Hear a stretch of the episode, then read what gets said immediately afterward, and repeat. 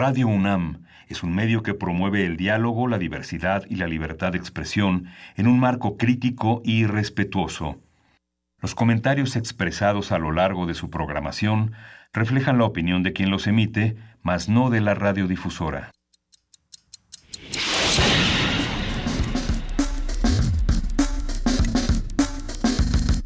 Primer movimiento.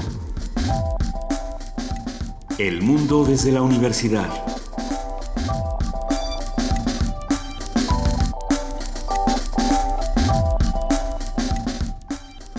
Buenos días, esto es primer movimiento, este es el lunes 2 de octubre, un lunes que no se olvida en una fecha conmemorativa tan fundamental para la historia de México. Estamos en la cabina. Luisa Iglesias, buenos días. Buenos días, querido Miguel Ángel. Y yo soy Miguel Ángel Quemain. el buen Miguel Ángel Quemain. Sí, en efecto, este 2 de octubre que, que arranca, además, querido Miguel Ángel, recordando la violencia que vivimos, eh, pues sí, hace, hace tantos años y que ahora no solo se repite en nuestro país, sino que se repite en el resto del mundo. Eh, y eso nos invita a pensar si hemos cambiado en algo o no en los últimos años nos lo iremos preguntando. Por supuesto que estamos hablando del referendo de Cataluña y por supuesto que estamos hablando del tiroteo en, en Las Vegas, dos eventos muy fuertes que nos tienen desde el día de ayer y la madrugada de hoy sin, sin dormir, sin saber muy bien eh, qué reflexionar. No sé, no sé cómo, cómo has vivido este fin de semana, querido Miguel Ángel. Pues es un fin de semana en el que se les había anunciado a los 55 albergues que están oficialmente en la Ciudad de México que iban a ser retirados, que, la, que los fondos de ayuda y de reconstrucción iban a llegar, pero todavía, todavía no. Yo creo que es una decisión delicada retirar esta forma de campamentos eh, sin ninguna respuesta todavía clara porque finalmente lo que significa es eh, una voluntad no solo de ayuda, sino también la, la, la, lectura de una desmovilización de toda una serie de personas que no, no sabrán a lo largo de esta semana dónde ir. Pues sí, es que ese es otro tema. Están pasando las cosas en el mundo, están pasando las cosas en nuestra ciudad, en Morelos, en Oaxaca, en Puebla. No podemos olvidarnos de ninguna noticia y tenemos que tratar de, entenderlas todas. Eh, vamos a estar en este programa, querido Miguel Ángel, lleno de información, con muchas discusiones y esperemos que, se hagan más discusiones a través de redes sociales. Sí, hoy vamos a arrancar con, eh, con el lunes de ciencia. El planeta 9 es el tema que el doctor Alejandro Fará Simón, académico del Instituto de Astronomía de la UNAM, tocará esta mañana para explicarnos qué significa, qué alcances tiene y qué significa para la ciencia esta aparición del planeta 9. El sábado pasado, el 23 de septiembre, estaban haciendo esta predicción de que se acababa el mundo por culpa del planeta X. No, ni la una ni la otra, y vamos a abordar todos estos temas desde la ciencia, pero por supuesto que estaremos respondiendo o tratando de desmitificar eh, todos estos asuntos. La nota del día, vamos a hablar en nuestra nota nacional sobre el reporte desde Querétaro. ¿Qué está pasando en Querétaro y por qué es tan importante? No se lo pierdan, vamos a platicar con Francisco Velázquez, reportero en Código Querétaro. Sí, y en la nota internacional tendremos el referéndum en Cataluña con la presencia, con la participación, con el análisis del doctor Javier Oliva, quien es profesor e investigador de la Facultad de Ciencias Políticas y Sociales de la UNAM. Es un tema sumamente delicado. Creo que plantear una postura tiene que ser algo estudiado, no algo que, se grite. Eh, será interesante hablar con, con Javier Oliva, pero por lo pronto no validar ningún acto de violencia por parte de, de nadie pero en este caso de las autoridades de la Guardia Civil que no tendría por qué haber hecho lo que hizo y los videos nos han dejado completamente indignados, perturbados. Ya le vamos a ir platicando qué opinan de las de las declaraciones de Rajoy, de decir, pues es que yo soy presidente eh, de todos, de los que votaron por mí, de los que jamás lo harán y pues no es mi culpa y, y no es culpa de nadie y no le busque interesante. Sí. Frustrante un poco. El 90% de los catalanes están por el sí. Y, y, el gran problema de este tipo de elecciones es eh, que si bien la legalidad era cuestionable, la legitimidad no. ¿Y, qué pasa cuando tienes la legitimidad en, en un avasallador 90%? ¿Qué, haces con toda esa sociedad que ya tomó una decisión? Y por las razones que sean, esté uno de acuerdo o no con, con las decisiones de los catalanes. Pero bueno, vamos a discutirlo. Poesía necesaria esta mañana ¿Qué hacemos? Nos la campechaneamos. Yo digo que hagamos uno y sí, uno. Vamos a hacer uno y uno. Sí, vamos a hacer uno y uno. Tengo la impresión de que sería bonito, y no bonito, pero sí necesario dedicarle un poema tanto a nuestros amigos de, de Las Vegas y de Estados Unidos que están pasando por un momento sumamente difícil, como a nuestros amigos catalanes. No lo sé. ¿Qué opinas? ¿Uno y uno? Sí, sí, uno y Órale, me gusta la idea. En la mesa del día vamos a tener el fondo de reconstrucción. Se puede hacer un fondo de reconstrucción único. Vamos a tener a, la doctora Jacqueline Pechard, ella es profesora de la Facultad de Ciencias Políticas y Sociales de la UNAM, preside el Comité de Participación Ciudadana del Sistema Nacional Anticorrupción. Vamos a tener a Luis Fernández también, quien es presidente de Participación por México AC y maestro en Administración y Políticas Públicas por el Centro de Investigación y Docencia Económica. ¿Te parece bien si empezamos, querido Miguel Ángel Quemain? Sí, está la curaduría. Ya está la curaduría. Quédense con nosotros de 7 a 10 de la mañana. Recuerden que hoy la música la pone Edith Zitlali Morales, subdirectora ejecutiva de la FUNAM. ¿Cómo estás, querida Edith? Buenos días. Querida Luisa, ¿y a quién le toca la poesía musical necesaria? A ti, a ti, nada más y nada menos que a ti. Así Eso. es. Queridos amigos, bueno, antes de comenzar la curaduría de hoy, quiero agradecer de manera muy especial a toda la gente, a todos los fieles seguidores de la Orquesta Filarmónica de la UNAM. Como todos saben, desde el pasado viernes ya tuvimos actividades en el Centro Cultural Universitario. Así es. Y con ello reiniciamos la tercera temporada de conciertos de nuestra querida UFUNAM. Gracias a todos los que vinieron a vernos, a escucharnos, como se comentó, todos los ingresos recaudados de taquilla de todos los eventos del fin de semana del Centro Cultural serán donados a las víctimas del terremoto. Gracias, gracias, gracias, queridos amigos. Gracias, querida Edith. Y bueno, pues en este tenor de seguir abrazándonos, de ir poco a poco sanando nuestra alma y nuestro espíritu, pues hoy quiero compartir esto que hemos llamado poesía musical necesaria.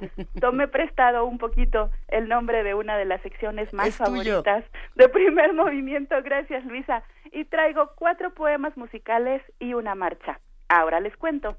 Lo que llamamos poema sinfónico se refiere a un género musical que nace en el romanticismo y a través del cual los compositores no solo intentan describir, sino evocar y sugerir escenas, paisajes, personajes, pero sobre todo emociones.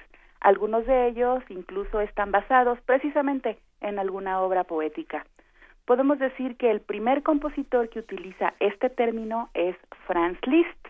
Él escribió 13 obras de este género y precisamente vamos a arrancar nuestros espacios musicales con el más famoso de ellos. Llegas a mi corazón, Edith. ¡Ay, qué sí, Me gusta mucho Liszt. Perfecto. Pues vamos a escuchar el tercero, Luisa, llamado Los Preludios. y está inspirado en una oda de Alfonso de Lamartine. Te va a gustar, estoy segura. Más adelante escucharemos una obra del francés Ernest Chasson, se llama Poema y es una obra para violín y orquesta. Esta pieza, si bien es cierto, violinísticamente no es brillante, no es así como técnicamente muy muy efusiva, su belleza impera en la calidad interpretativa. La vamos a disfrutar, ya verán. En otro momento pondremos uno de mis poemas sinfónicos predilectos de Richard Strauss, Don Juan. Uy, Don Juan. Sale sobrando mencionar que lógicamente está basado en esta historia que todos conocemos del hombre seductor que enamora o nos enamora a todas las mujeres. El cuarto poema que tendremos para hoy es una pieza de Mussorgsky, que estoy segura también ubican, es una de sus obras más conocidas, Una noche en la árida montaña. Por supuesto. Un trabajo cargado de fuerza y fantasía. Pero bueno, hace un momento les decía que hoy tendremos cuatro poemas y una marcha. ¿Y por qué una marcha, Luisa? Porque hoy es 2 ah, de octubre. Por supuesto. Y 2 de octubre no se olvida. creo que creo que todos los que formamos parte del equipo de Primer Movimiento no habíamos nacido en 1968. Sin embargo, esta fecha es como una cicatriz que hemos heredado. Me atrevo a decir que es ya como parte del ADN de los estudiantes universitarios. Claro nacemos con esta fecha tatuada y por ende nos es imposible olvidarla. Así que al finalizar nuestro programa vamos a escuchar un fragmento de las marchas de duelo y de ira, una obra que en el 2008 la Dirección General de Música de la UNAM, que en aquel entonces estaba a cargo del maestro Gustavo Rivero Weber, le encargó al maestro Arturo Márquez para conmemorar 40 años de este movimiento estudiantil que seguiremos recordando porque cito las palabras del propio Arturo Márquez, estamos convencidos de la injusticia que prevalece hasta nuestros días. Y que la podemos ver reflejada en muchos otros aspectos, queridísima Edith. Exactamente, tristemente Luisa, pues como comentaba en el principio del programa. Pues Así es como hemos confeccionado la selección de hoy, queridos amigos. Qué belleza. Y hagamos poemas, Luisa, con letras, con sonidos, con danzas, con colores, con pintura, con lo que ustedes quieran pero construyamos poemas porque como ustedes, Luisa, Juana Inés, Miguel Ángel, como ustedes proclaman, la poesía siempre es necesaria. Ah, qué belleza, querida Edith. Te agradecemos muchísimo y te mandamos un inmenso abrazo. Igualmente, Luisa, abrazo musical enorme y hasta la próxima. Pues arranquemos con música. Gracias, querida Edith. Hasta, hasta pronto.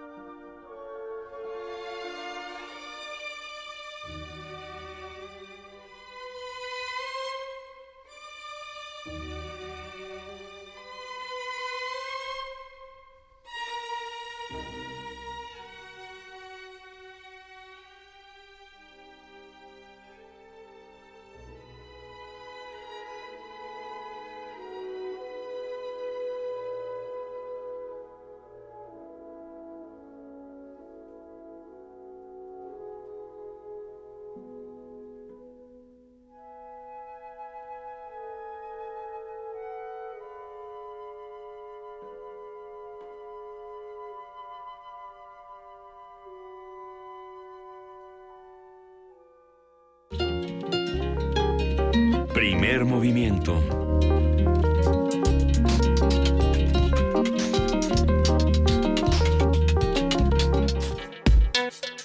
Lunes de Ciencia.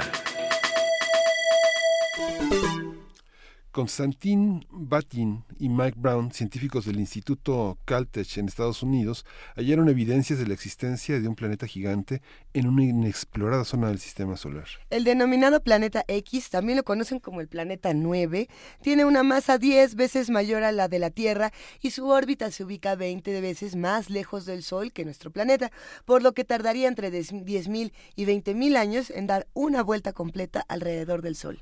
Vamos a conversar sobre este tema tan, tan interesante con el doctor Alejandro Farah Simón, académico del Instituto de Astronomía de la UNAM. Buenos días, eh, doctor Farah. Muy buenos días, un gusto estar aquí con ustedes. Gracias. Y, qué gusto poder hablar de temas como estos que han dado tanta, eh, que han hecho tanto ruido en, redes sociales y en otros espacios, doctor. Eh, hace apenas una semana estaban diciendo que por culpa de este planeta el mundo se iba a acabar. Y, pues no, y no solo eso, sino que más bien nos está ayudando a entender mejor nuestro universo. ¿Qué, podemos decir del planeta 9? Exactamente, mira, yo, yo eh, estuve meditando cómo, cómo platicar sobre este tema y bueno, una de las maneras que se me ocurrió es empezar a hablar sobre los griegos.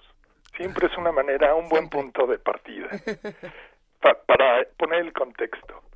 Eh, los griegos, a simple vista, así como otras civilizaciones, pues lograban ver cinco planetas.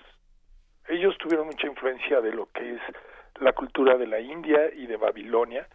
Y bueno, estos planetas son Mercurio, Venus, Marte, Júpiter y Saturno, que afortunadamente todavía los vemos a simple vista.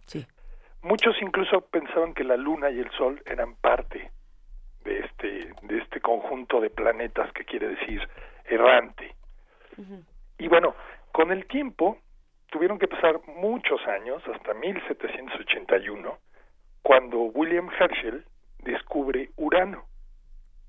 Este planeta, bueno, que hoy sabemos claramente que es un planeta, eh, fue confundido muchas veces por, como, como una estrella. Y incluso el mismo Herschel al principio lo confundió con un cometa. Lo que hizo él fue que en algún momento logró ver con más aumentos este objeto y vio que su tamaño sí cambiaba. Eso quiere decir que no era una estrella porque no está tan lejana. Y pues finalmente se bautizó con el nombre de Urano. No fue hasta 1846, estamos hablando pues, de, de décadas después, que se bautizó a Neptuno.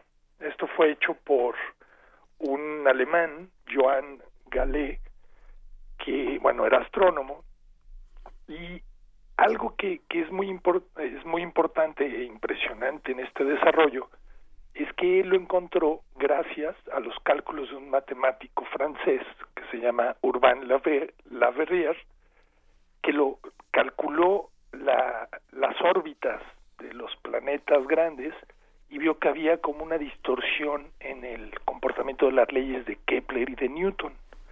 Entonces, bueno, el astrónomo eh, eh, que, que, lo encontró a Neptuno, el astrónomo Galé, lo que hizo fue apuntar el telescopio hacia las coordenadas donde había predicho el, el matemático y con un grado de, de precisión, que es una cosa tremenda, encontró a dicho planeta, a Neptuno.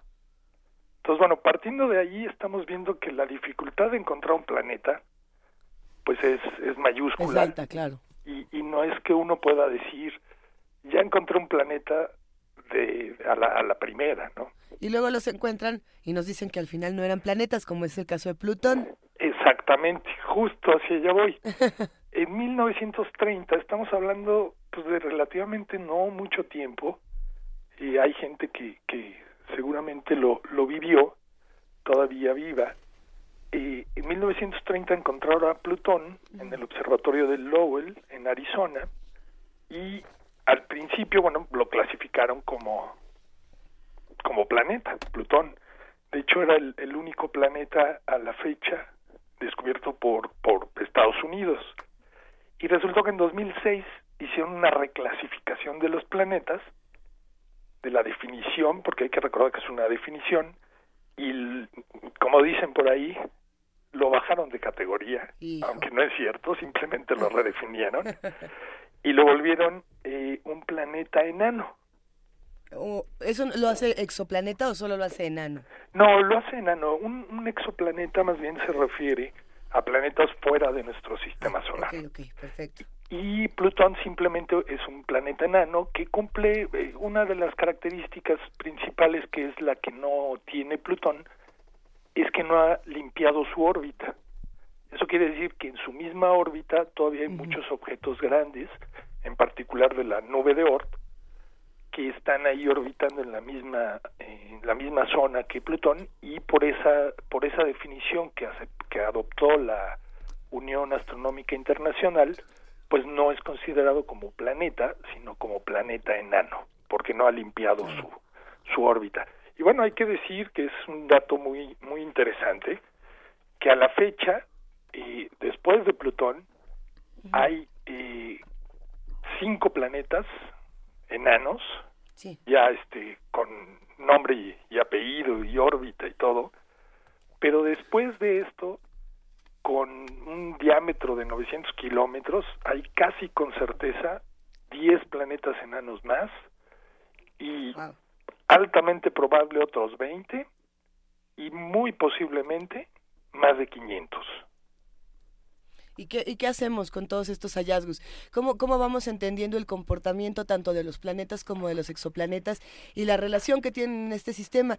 Lo pregunto porque una de las características que nos habían contado eh, los diferentes científicos sobre el planeta 9, sobre el planeta X, es que nunca se ha visto, pero se puede saber que existe por cómo los planetas reaccionan a él. Sí, eso es, esa, es la manera en, que este planeta 9 fue eh, pues propuesto, digamos, o, o, que surgió por primera vez. En 2014, hace no mucho, hicieron una serie de cálculos parecido a lo que hizo el matemático francés de cálculos orbitales y resulta que pues hay, hay anomalías en las órbitas de, de algunos planetas y pues dicen que debería haber una masa como la que mencionaron al principio de 10 veces la Tierra en alguna zona porque tiene esa afectación a las órbitas de otros planetas, como es el caso de Júpiter y los planetas grandes, ¿no?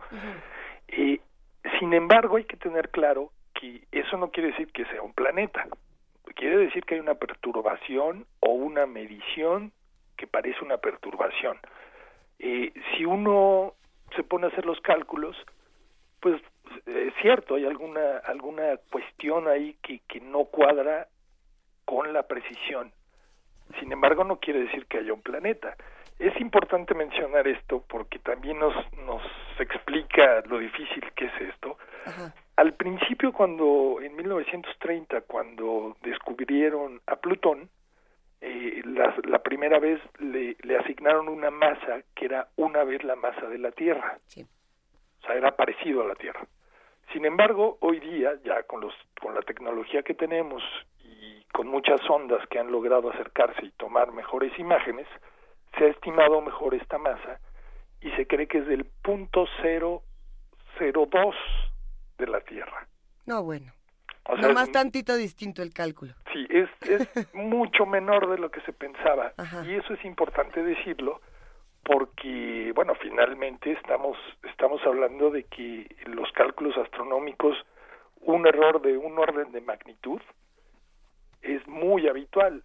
No estoy diciendo que los astrónomos que encontraron este planeta, o bueno, esta anomalía gravitatoria, estén equivocados.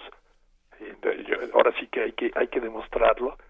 Pero lo que sí puedo decir es que este tipo de cálculos y de mediciones son muy complejas de hacer y al final, pues simplemente con Plutón ponemos el ejemplo.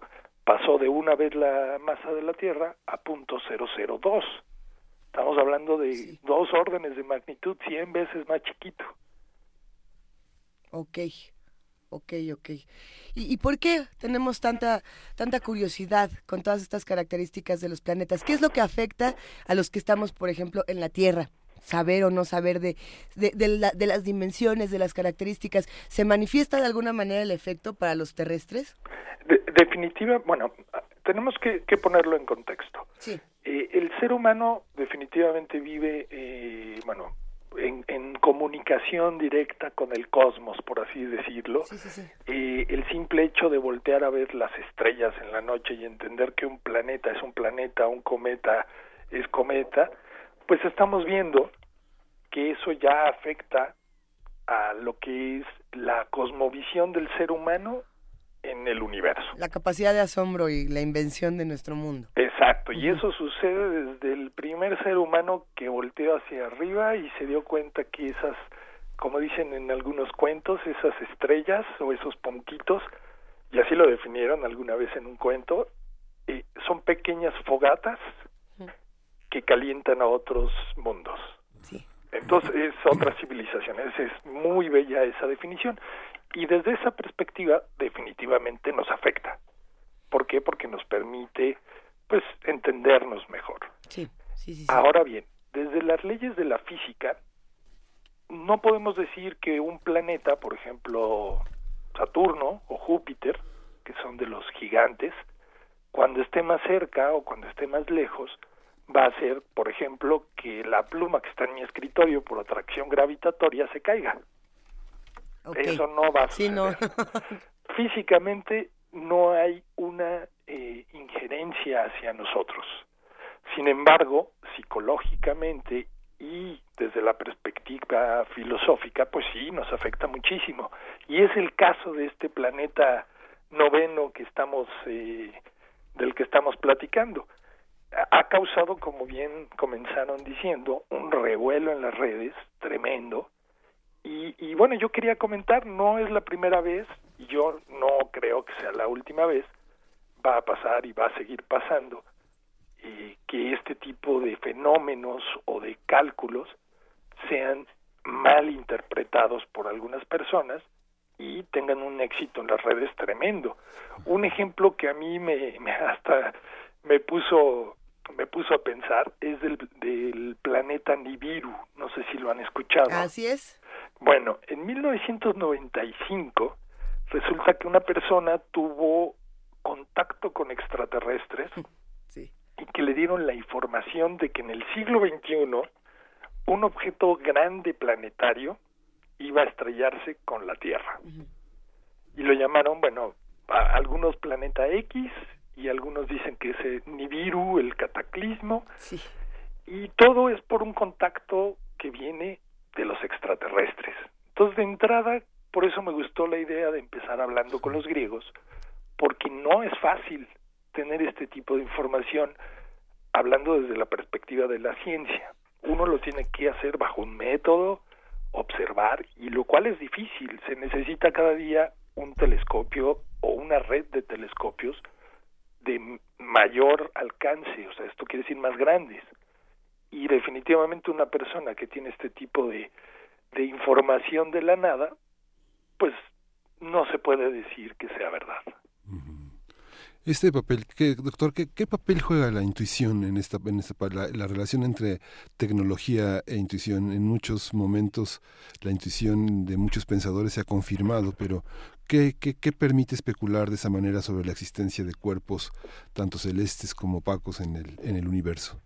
Mira, es una, es una pregunta muy interesante. En el pasado, eh, por ejemplo, Newton, es la, la historia clásica, estaba, dicen que estaba sentado bajo un árbol, le cayó una manzana y por intuición pensó que esa manzana había caído por alguna cosa que la jaló hacia la tierra. Y se le ocurrió todo esto que ya conocemos de la ley de la gravitación universal. Pudo haber pensado que era un nuevo Adán. Exacto. sí. Y, y, bueno, de ahí vino su intuición y su inspiración, ¿no? De, de algún lado. Sí, sí, sí. Y sin embargo, cuando uno habla de este tipo de fenómenos que ya no están al alcance de nuestros sentidos, definitivamente tienes que utilizar, como, como bien lo mencionas, tecnología. Y esta tecnología, pues está fundamentada eh, en los telescopios, en la óptica y en el entendimiento de la luz. Entonces, alguien que hoy día tenga la capacidad de intuir algo como esto, tiene que ser alguien que tenga al alcance de sus manos, digamos, esta extensión de sus sentidos, tecnología, conocimiento y mucha perseverancia. Ahora que también interesante es pensar que estos avances tecnológicos siempre van acompañados de la mirada o la interpretación eh, humana y de qué tanto nos alcanza o de qué tanto nos gusta reinterpretarlo. Eh, muchas imágenes están circulando en redes sociales en los últimos días, pensando justamente en, el tema de Nibiru, en el tema de la intuición, de la falta de intuición que a veces nos genera tener eh, la información toda tan amontonada por todas partes. Y hay, por supuesto, imágenes de, del planeta Nibiru en el cielo. Sabemos que no son reales, o no lo sabemos, bueno, no, no, no tenemos ninguna manera de probarles a estos seres, pero bueno, hay una serie de personas que dicen haber, afirman haber visto un planeta gigantesco en el cielo hace, hace unos, unos, unos cuantos días, hace un par de días, si no me equivoco. Eh, ¿Qué hacemos? A ver, nada más para desmitificar estas cosas. Podemos ver los planetas del tamaño que, que la imagen lo muestra, que es como si viéramos un puño en el cielo. Podemos, eh, ¿hasta dónde podemos estar en contacto, digamos, eh, ojo humano al cielo con lo que ocurre del otro lado? Bueno, mira, la única manera de verlo como, como, como lo dicen que se puede ver es en el cine. Pues sí. Y hay una película que es muy buena que les recomiendo que vean, de Lars von Trier que se llama Melancolía. Ah, así lo ponen, como el de Melancolía, sí, Planeta Gigante. Bueno, si ven esa película van a entender, es esa manera de verlo no es cierta, totalmente falsa.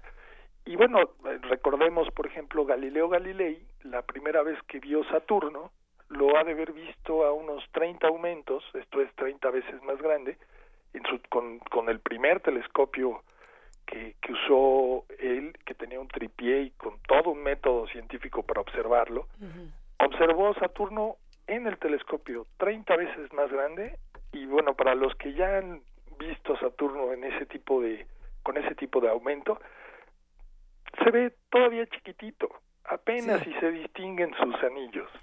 Entonces, bueno, una imagen así que se vea enorme y que se está acercando es totalmente falsa. ¿Debemos o no debemos, eh, en estas preguntas de, mitos, tenerle miedo al planeta 9 o a descubrir que siempre ha estado ahí? No, definitivamente no. A lo que le debemos tener miedo, y esa es una, una cuestión histórica, es a la ignorancia. La ignorancia es, es, la madre de todos estos fenómenos eh, psicológicos y terrores que se van eh, avecinando en la historia de la humanidad. Tenemos que imaginar que a principios de 1900 iba a pasar un cometa y en el periódico vendían eh, medicina para que no te envenenaras con el polvo del cometa. Entonces en el periódico... Una, una lata de Coca-Cola probablemente, una sí, de Coca-Cola. Sí. algo así que, que dice uno, no puede ser posible que, que, que la gente crea eso. Eh, otro ejemplo, por, eh, por mencionar algo, es el asteroide Florence, que pasó hace relativamente poco, en septiembre, y se pudo este ver con un telescopio y se podría ver pequeñito y pasando más o menos como unas 18 veces eh, la distancia de la Tierra a la Luna, esa distancia es un, es un asteroide más o menos grande de más de 4 kilómetros de, en su eje mayor. Y bueno, uno lo puede ver y si un objeto de esa naturaleza llegase a colisionar con la Tierra, definitivamente nos pone en un riesgo total. Sin embargo, también hay que tener presente que, y, y por eso digo que lo que debemos tenerle miedo es a la ignorancia, hoy día, con la tecnología que tenemos, no nada más podemos observar los objetos, calcular sus órbitas, predecir lo que por dónde va a, ir avanzando, orbitando, tener todo lo que le va a pasar en el camino por la gravedad del Sol y de otros planetas, podemos calcular si es que hay riesgo de que choque con la Tierra y tenemos la tecnología para que este fenómeno no suceda. Podemos mandar algo hacia el espacio. Afortunadamente no se ha tenido que hacer, pero tenemos la capacidad de hacerlo para desviar un poco su órbita y que y evitar así que colisionara con la Tierra. A ver, ¿y, qué, qué, podemos mandar al espacio? Sabemos que podemos mandar este tipo, este tipo de tecnologías, pero también podemos mandar otras que simplemente se dediquen a, explorar, a conocer. Es el caso de la sonda Cassini en Saturno, si no me equivoco. Si es de Saturno la Cassini, ¿verdad? Sí, exactamente. Cassini es un ejemplo muy elegante de todo lo que estamos platicando. Esta sonda no nada más llegó hasta Saturno, sino que ha hecho unas maniobras y ha mandado una cantidad de información que, que, que es un logro de la humanidad tremendo. El hecho de imaginar que esta sonda está orbitando y de repente agarra la, se apoya con la gravedad de Titán para cambiar su órbita y se va hacia adentro de los de, lo que es el cuerpo interior del planeta para pasar cerca de los anillos entre los anillos y el planeta unas 22 veces mandar información que nunca habíamos tenido. Por ejemplo, hoy día podemos decir que la, el ancho de los anillos, eh, de los anillos principales de Saturno, es de tan solo 10 metros. O sea, si uno ve de canto los anillos, son 10 metros y de ancho son 600 mil kilómetros, una cosa tremenda. Es, es, es casi como una hoja de papel. Ok. Entonces, bueno, en efecto, esa tecnología nos permite ver todo esto y en la Tierra hay muchas redes que están monitoreando asteroides, planetas. Todos los astrónomos que se dedican a esto se mueren de ganas de encontrar un planeta como este, como el planeta 9, como Nibiru, y todos los días desde que amanece hasta que vuelve a amanecer, porque a veces se quedan despiertos, están tratando de encontrar planetas con, e, como este con la mayor tecnología que tenemos en, al alcance de nuestras manos. Pero ¿para qué nos sirve conseguir toda esta información? Por aquí nos están mandando, por supuesto, muchos chistes de la relación humano, de la relación terrícola extraterrestre, porque tenemos esta necesidad, y no me atrevería a decir que todos, pero sé que muchos, de encontrar si hay o no hay vida en otros planetas, o sea, hay la posibilidad de viajar, también están los colonizadores que ya se quieren ir a cualquier otro planeta que no sea la Tierra y demás, pero eh, estas investigaciones de alguna manera real, o sea, realmente nos, nos abren una posibilidad como esa o no, de conocer vida en otro espacio. Eh, bueno, o posibilidades de habitar. Sí, claro. Mira, tenemos que imaginarnos, son, son muchas vertientes. Nuestro Sol en algún momento, por su evolución propia, pues va a crecer. Esto es en millones de años, así es que no se preocupen. Y en algún momento la Tierra pues ya no va a ser habitable. Incluso dicen que se la va a engullir el propio Sol al cambiar de tamaño.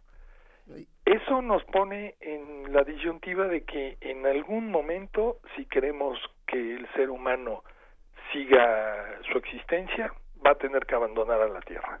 Definitivamente, no hay más. Y bueno, pues qué mejor que empezar lo antes posible. Y justamente todo eso ha, ha impulsado el, el, el estudiar el universo. Por ejemplo, dicen que alguna de las lunas de Júpiter tiene las características que podrían tener eh, vida, también justo con Cassini se, se ha descubierto que algunas de las lunas de Saturno podrían albergar vida. No quiere decir que la que la tengan, no se ha descubierto nada de eso, pero ¿Cómo qué tipo de vida? Si aquí todos abrimos el ojo así. A ver. Eh, bueno, no no no no se sabe, o sea, pues simplemente tiene las características, digamos que tienen la composición química que permitiría. No tiene ahorita nada de vida, no se ha descubierto nada, pero en algún momento si el ser humano necesita salir de la Tierra por una emergencia estilo un cataclismo, pues al menos existe la posibilidad de ir, algunos dicen a Marte, algunos dicen a las lunas, y bueno, hay que mencionarlo, hoy en, en los noventas, incluso, bueno, a mí me tocó aprenderme de memoria nueve planetas, incluyendo a Plutón, ahora les toca aprenderse ocho planetas, ya se las pusieron más fácil, y hay que pensar que hay más de 2.000 exoplanetas ya descubiertos y con nombre. Esto es planetas fuera de nuestro sistema solar y todo esto se descubrió, estos planetas se han venido descubriendo desde los 90 a la fecha. La, la luna que puede albergar vida, la luna de Saturno es Encélado. Eh, sí. Y, y, tenemos otras lunas por ahí, por supuesto que eh, nos han escrito para preguntarnos si era el Titán pero no, Titán, Titán es, es el, la más grande, ¿no? La luna más grande de Saturno, no es la, la que se puede habitar. Eh, bueno, en, realidad algunas, mira, el Titán es la que se puede ver con, con telescopio, si uno lo observa como a 50 aumentos, puede ver eh, alrededor del planeta, puede ver un puntito que lo está orbitando y es esta luna, Titán. Eh, Encélado, eh, lo que tiene de característica es que es una luna o un satélite natural que está congelado y al parecer abajo de este sistema está lleno de agua. Entonces, bueno, esto lo intuyen o lo están estudiando debido a que tiene una especie de geysers que emanan chorros de algo, de, de, compuestos químicos que, que tienen agua, y esto pues da la pauta a pensar de que es probable que se pueda tener las características para tener vida. Y bueno, así como eso, uno si uno se pone a estudiar, eh, puede haber muchos eh, cuerpos en nuestro mismo sistema solar que puedan albergar vida. Sin embargo, la, la tirada, y seguramente lo han escuchado por ahí muchas veces, es encontrar un planeta que se parezca más a la Tierra y que tenga las mismas características, digamos que esté en la zona habitable, que orbite un sol de parecido al nuestro y que tenga agua. Eh, al final somos seres humanos y buscamos una casa parecida a la que tenemos y al encontrarlo, bueno, la tecnología está avanzando a pasos agigantados. Hoy día nos cuesta meses llegar a Marte. Sin embargo, pues quién sabe, eh, si pensamos hacia atrás, Galileo ni siquiera se pensaba en ir a Marte, sin embargo hoy día ya hay eh, eh, proyectos de de chicos jóvenes que se están apuntando para ser los primeros en ir a Marte. Pero, a ver, este, asunto de que decoramos todo para que se parezca a nuestra casa, o que lo buscamos para que se parezca, qué bonito va a ser irnos a Encélado o a cualquier otro espacio y decorarlo como la Tierra, es decir, contaminarlo, acabarnos los recursos, eh, decidir construir un montón de edificios donde no se debe, en fin, todas estas cosas que son muy peligrosas en el planeta Tierra también tienen consecuencias en el espacio. Ejemplo de esto es la basura espacial, que no sabemos qué le pasa. ¿Qué ocurre con esto? ¿Estamos contaminando el espacio? Sí, eh, mira, le pegaste al clavo. La basura, uno de los retos más difíciles hoy día para salir al espacio desde la Tierra es esquivar toda la basura espacial. Hay tanta y es tan pequeña y viaja tan a una velocidad tan alta que si te llega a pegar te rompe el casco de la nave. Entonces, uno de los retos es saber por dónde hay basura y por dónde no para poder salir. Y todo lo que dices, en efecto, es muy cierto. Como seres humanos tenemos que aprender y, eh, últimamente ha habido un cambio de de, de, de la sociedad. Tenemos que aprender a no contaminar, tenemos que aprender a respetar la naturaleza. Hay gente que se rehúsa y que se niega, pero poco a poco la mayoría de nosotros está haciendo ese cambio. Y en efecto, a mí me gustaría pensar que, que el ser humano logra logre algún día no repetir sus errores en la historia y que si vamos a, a un nuevo hogar parecido a la Tierra, pues simplemente lo respetemos y lo conservemos mucho mejor que nuestro pobre planeta.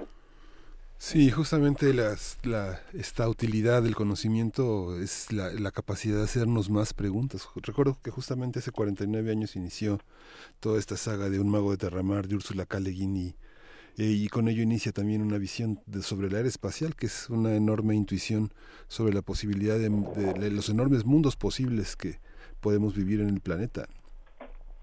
Sí, definitivamente. Y, y, y, así como lo dices, es algo que tenemos que tener en mente todo el tiempo. La ignorancia es a lo que le debemos tener miedo. Y justamente la educación no nada más viene desde la perspectiva de, aprender física, eh, matemáticas, biología, historia, sino también viene del conocimiento filosófico de mucha gente que escribe. Y por eso eh, esto del planeta nueve o noveno nos da la pauta para tener una, una plática al, al respecto y sacarle mucho jugo desde la perspectiva filosófica de un fenómeno que es falso, pero que nos está impulsando a que algún día tendremos que dar ese paso y vamos a hacerlo, ¿no? Y más vale temprano que tarde. Doctor Alejandro Fara Simón, académico del Instituto de Astronomía de la UNAM, ¿con qué reflexiones finales nos quedamos y con qué invitaciones para los que hacen comunidad con nosotros? Bueno, eso eh, siempre lo he pensado y yo creo que la mejor reflexión es eh, siempre hay que voltear al cielo, hay que apreciar el espectáculo natural que nos da el universo y siempre hay que tener esa curiosidad para tratar de entenderlo. Venga, pues hasta aquí llegamos. Muchísimas gracias, querido doctor Alejandro Fara Simón. Ha sido un verdadero placer. Pues un gusto para mí también y muy buen día a todos. Gracias, doctor seguiremos desmitificando todos estos temas. ¿Qué les parece y qué les parece esta conversación sobre el planeta X, el planeta 9, eh, mm, todos estos eh, mitos y demás cosas que se discuten del espacio? Justamente eh, la tarde de ayer, querido Miguel Ángel, que llovía tanto en nuestra ciudad, mm, nos pusimos a ver las nubes, algunos de los que estábamos en mm. la calle, y, cobraban formas muy bellas, o, no, o de pronto se iban todas. Y pensábamos, ¿qué, ¿qué, qué, estaría pasando por la mente, por ejemplo, de, de los autores griegos cuando veían estas nubes gigantescas y decían, quién sabe qué hay ahí, pero parece la cara de un dios gigantesco que me está viendo y pues como era coqueto le va a poner Zeus, ¿no? Y así, eh, todas las cosas que nos pueden maravillar del espacio. Y ahí, por ejemplo, está la poesía, ¿no? Digo, hablando de, otras cosas que también pasan por primer movimiento, ¿cómo ligamos la ciencia con la poesía? Pues ahí en ciertas imágenes. Y, y estas imágenes ocurren también en nuestra realidad. Hoy es 2 de octubre, sabemos que este día no se olvida y que hay voces importantes, voces de la poesía que nos han ayudado a reflexionar profundamente lo que pasa en nuestro país. Margarita Castillo, esta voz fundamental de Radio UNAM, eh, locutora, poeta, activista, a la que admiramos profundamente, nos tiene un regalo para, para siempre estar atentos y siempre recordar el 2 de octubre de una manera diferente. Esto que vamos a escuchar Sí, es eh, una inspiración en torno a un cartel de 1968 y justamente esta inspiración plástica da origen a un poema de una enorme plasticidad, que es el de Margarita Castillo. Espuma de mar. Texto inspirado en un cartel elaborado por Tania Iris Ortiz.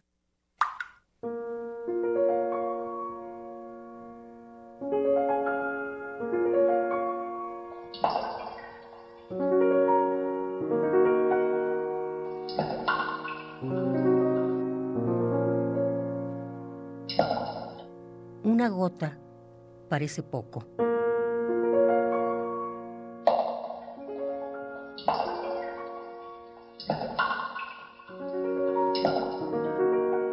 Pero una gota sumada a otras se vuelve un hilo de agua. Si los hilos de agua se unen, formarán un arroyito. Bajando de la montaña, los arroyos se unirán hasta formar un río.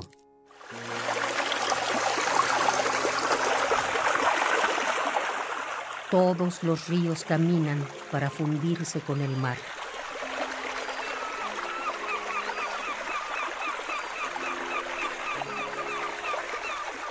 Afortunado nuestro país, que tiene costas en ambos lados.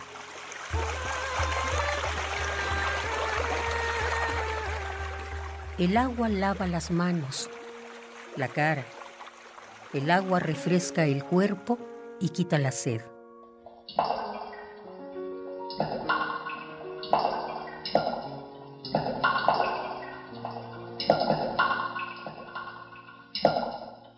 Pero cuando las gotas son de sangre, de sangre arrancada ciudadanos sencillos, justos, nobles o bien comprometidos con el desarrollo social, estas gotas de sangre no limpian, no, solamente manchan.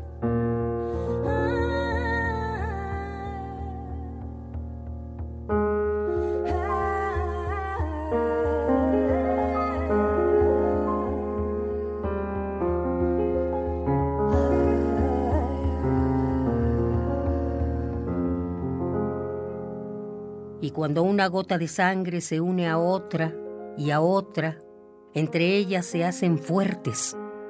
Y cuando de arroyos pasan a ser ríos de sangre, Con su fuerza le cambian el rostro a la tierra por donde pasan.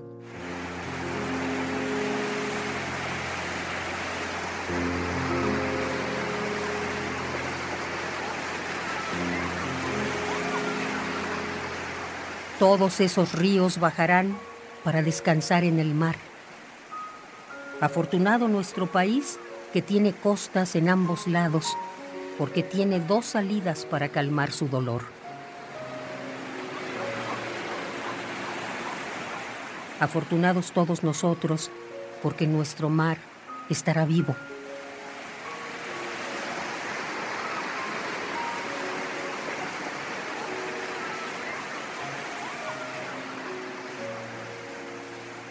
Más afortunados seremos porque de la espuma blanca que veamos en la cresta de cada ola, de ese nuestro mar, se desprenderá un ave blanquísima como la espuma por cada mexicano que nos hayan arrancado.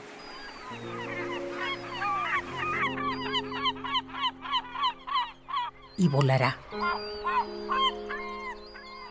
Y será libre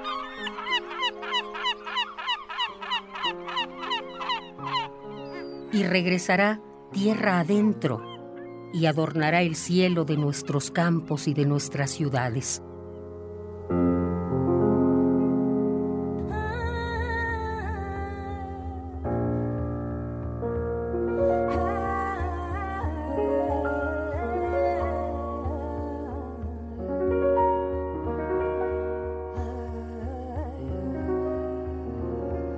Tenemos que hacer un ejercicio de memoria social para que esto suceda. Solo así, nuestro país estará más vivo que antes.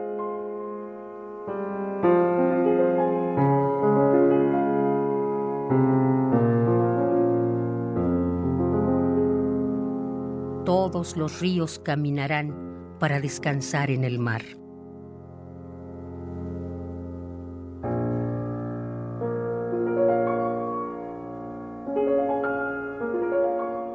Afortunados todos nosotros por no olvidar.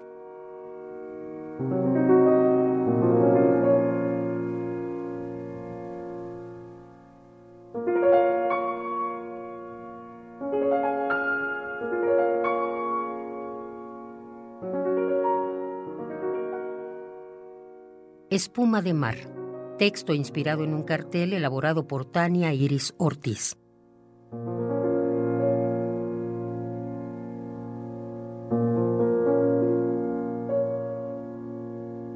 Comité 68.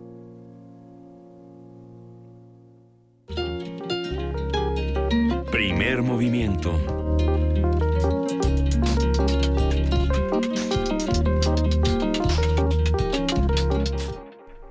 Y agradecemos profundamente a Margarita Castillo por este poema tan maravilloso y, tan fuerte, nos confronta con muchas cosas. Eh, nos están pidiendo aquí en, diferentes redes que demos información, por supuesto, de lo que está pasando en Cataluña y de lo que está pasando en Las Vegas, eh, que son dos temas importantes. Hasta este momento son más de 50 muertos en, lo que ocurrió en este tiroteo, en este festival de música country en Las Vegas. Eh, por lo pronto, en este momento se está investigando eh, el, el asunto con el tirador, se suspendieron los vuelos en en los aeropuertos, en los distintos aeropuertos. Habrá que seguir eh, buscando más información. Esto es temporal. 200, 200 heridos y ya fue abatido. Como bien decías, Luisa, esta, esta nota que te escandalizó desde muy temprano es una de las, es tal vez la mayor masacre en la historia de los Estados Unidos. Y, y, ya veníamos de lo que había pasado en Orlando, en la discoteca Pulse, en este, en este espacio de diversidad sexual de Orlando, donde, bueno, eh, lo mismo, ¿no? Aquí lo que ocurre es que fue desde un el piso 32, si no me equivoco, fue el piso 32.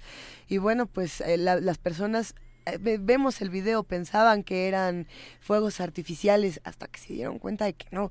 Las imágenes son impresionantes y se abre, como siempre se abre el debate de si debemos compartirlas o si debemos verlas y si estamos o no desvirtuando o violentando a las familias, a las personas, a las víctimas mismas por ver estas imágenes tan eh, poderosas. A veces es necesario, a veces no, no lo sé.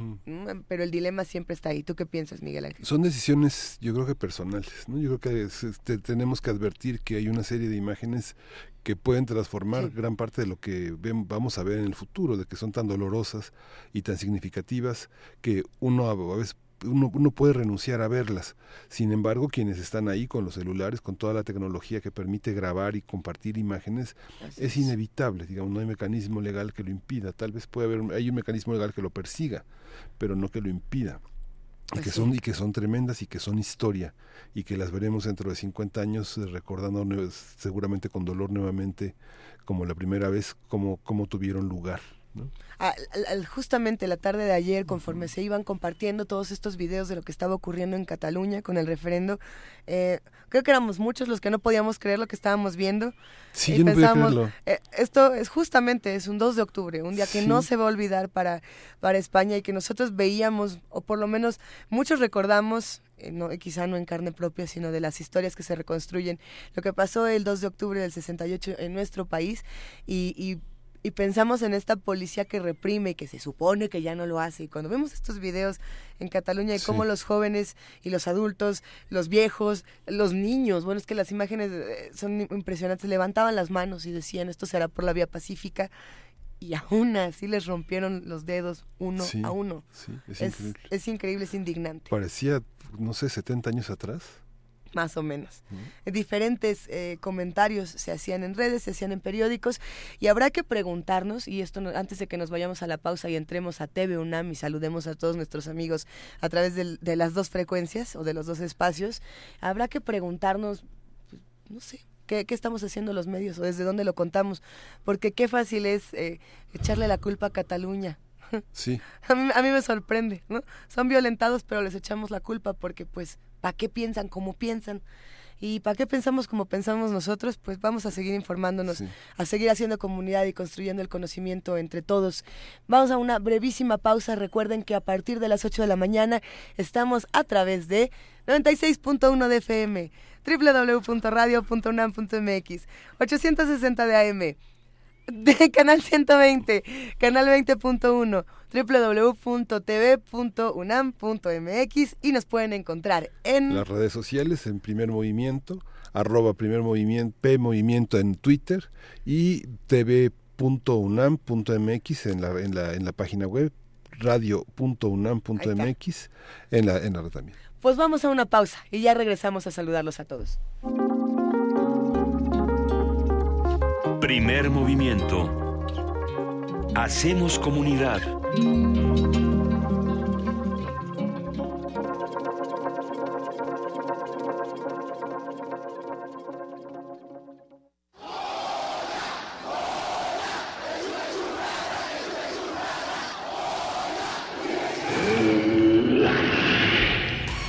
¿Te identificaste? Identifícate con Fundación UNAM y ayuda a becar a miles de alumnos universitarios. Súmate 5340-0904 o en www.funam.mx. Contigo hacemos posible lo imposible.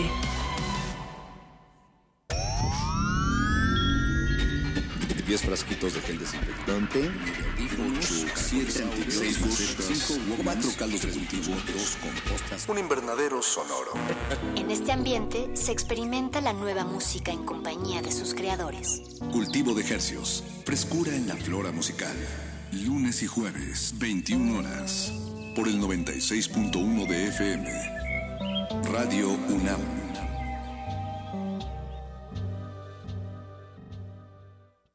Este es mi México.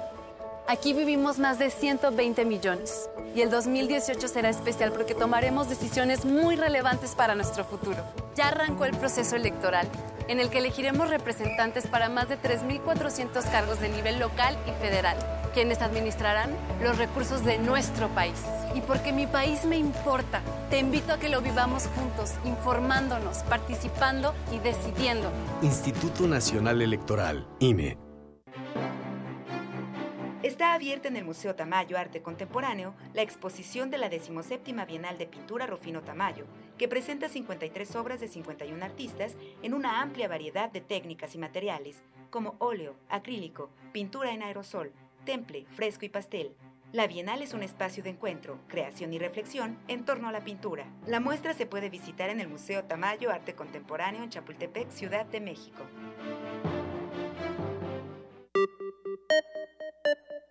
Para conocer nuestras diferencias y lo que nos une, hace falta escuchar y escucharnos. Un espacio para hablar libremente de género. Escuchar y escucharnos, construyendo igualdad un programa de Radio UNAM y el Centro de Investigaciones y Estudios de Género. Todos los miércoles a las 10 de la mañana por el 96.1 de FM y a las 19 horas por el 860 de amplitud modulada. Radio UNAM, Experiencia Sonora. Ballets de todos los tiempos. Música medieval, barroca, moderna. Los sonidos que hacen mover al cuerpo en un solo programa. Diáspora de la danza, lunes a viernes a las 6.40 de la mañana y su retransmisión a las 3 de la tarde. Por el 96.1 de FM. Radio UNAM.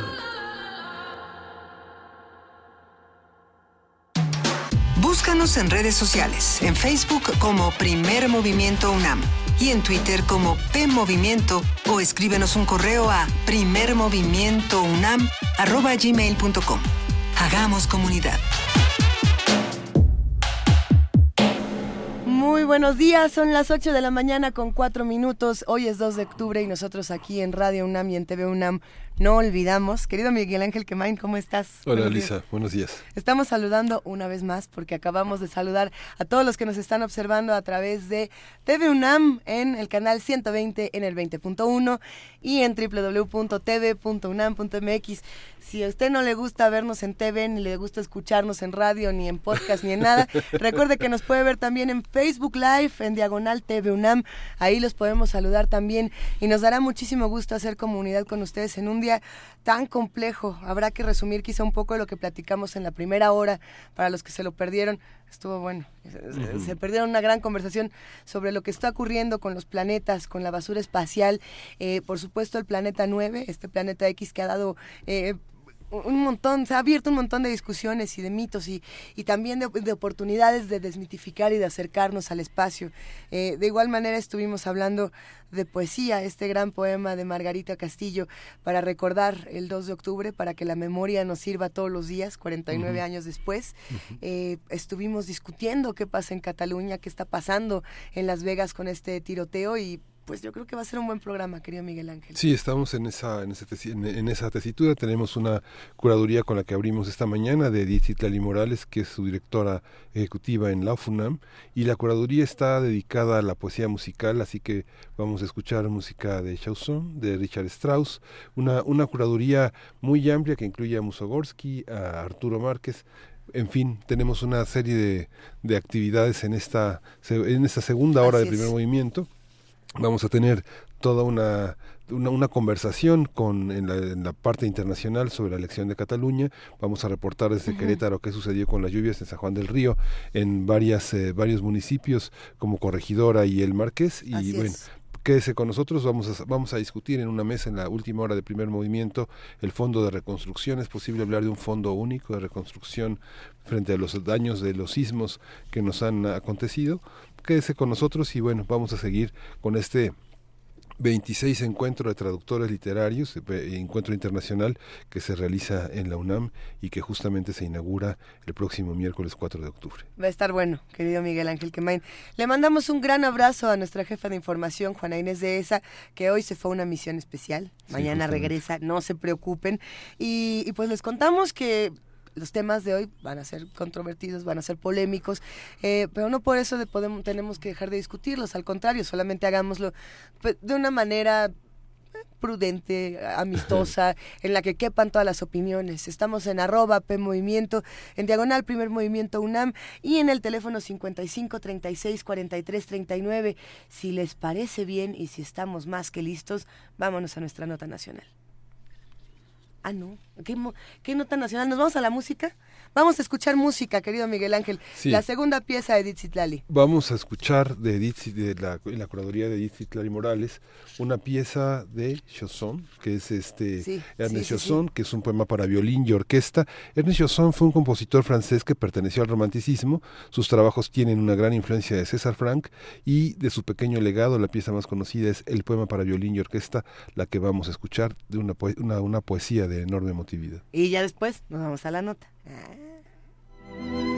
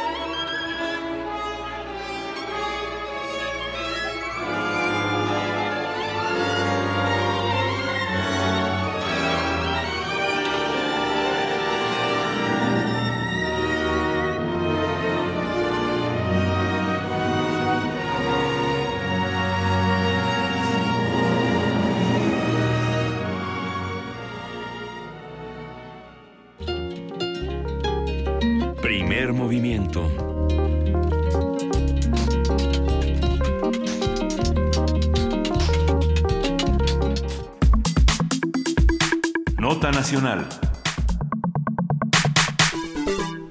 El gobernador de Querétaro, Francisco Domínguez, anunció que tras las afectaciones ocasionadas por las intensas lluvias en San Juan del Río, capital de la entidad, Corregidora y el Marqués, se emitirá la declaratoria de emergencia con el fin de acceder a recursos federales que permitan atender a la contingencia. Autoridades de la ciudad de Querétaro informaron que realizarán un peritaje en la zona donde se hicieron dos socavones, esto para determinar las medidas que se tomarán con respecto a la infraestructura y sancionar administrativa y penalmente a quien resulte responsable. Y justamente a partir de estos acontecimientos vamos a conversar con un periodista, Francisco Velázquez, que está en Querétaro y que justamente está, forma parte de Código Querétaro, que es un medio que ha estado en el seguimiento de toda esta, que toda esa tragedia tan, tan vecinal a la Ciudad de México. ¿Cómo estás, Francisco? Buenos días.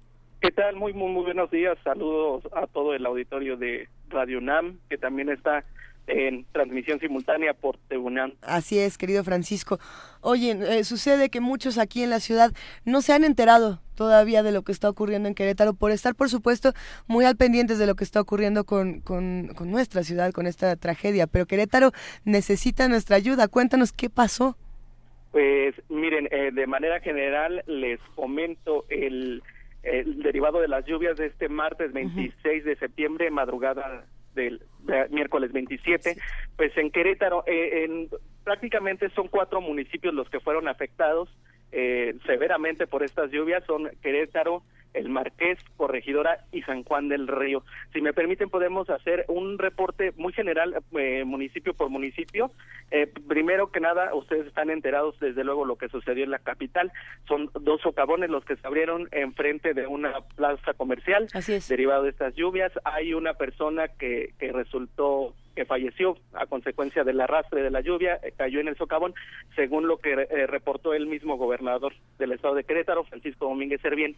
eh, son 22 colonias las que fueron afectadas, aproximadamente según reportes de protección civil estatal e incluso de autoridades municipales. Eh, también hubo desbordes de drenes, son eh, algunos Curica, El Arenal, La Cote, Vicente Guerrero, Melchor Ocampo, eh, Raza de Bronce y John F. Kennedy. Esos son algunos. En Corregidora, en Corregidora eh, son por lo menos siete colonias las que fueron afectadas. Entonces atendieron los reportes desde que se estuvieron originando eh, a lo largo de la madrugada. Eh, hubo ingreso de agua en algunas colonias. Eh, las, las colonias afectadas, El Paraíso, Fraccionamiento Bahamas, Los Olvera, Las Fuentes, Vitrales, Colinas del Parque, los pájaros, inundaciones en vialidades, paseo constituyentes en dirección a Querétaro, camino a los Olvera y bosque de Versalles en la intersección con la lateral al libramiento sur, surponiente. Esta vialidad en particular también Sí. resultó con algunos encharcamientos. En el Marqués, el Marqués solamente fueron eh, cinco colonias las que sufrieron algunas eh, afectaciones. De hecho, esto, según autoridades de protección civil e incluso del mismo gobernador, es uno de los municipios que sí tuvo afectaciones, pero fueron, eh, de entre toda la generalidad, pues las menores. Pero en San Juan del Río prácticamente sucedió eh, algo mucho más importante, de magnitudes aún mayores. Aquí se habla de por lo menos 10 colonias que fueron afectadas, particularmente La Rueda. La Rueda eh, es una colonia en donde el agua llegó hasta 1.80 metros de, de altura. Estamos hablando que algunas casas quedaron prácticamente cubiertas por el agua.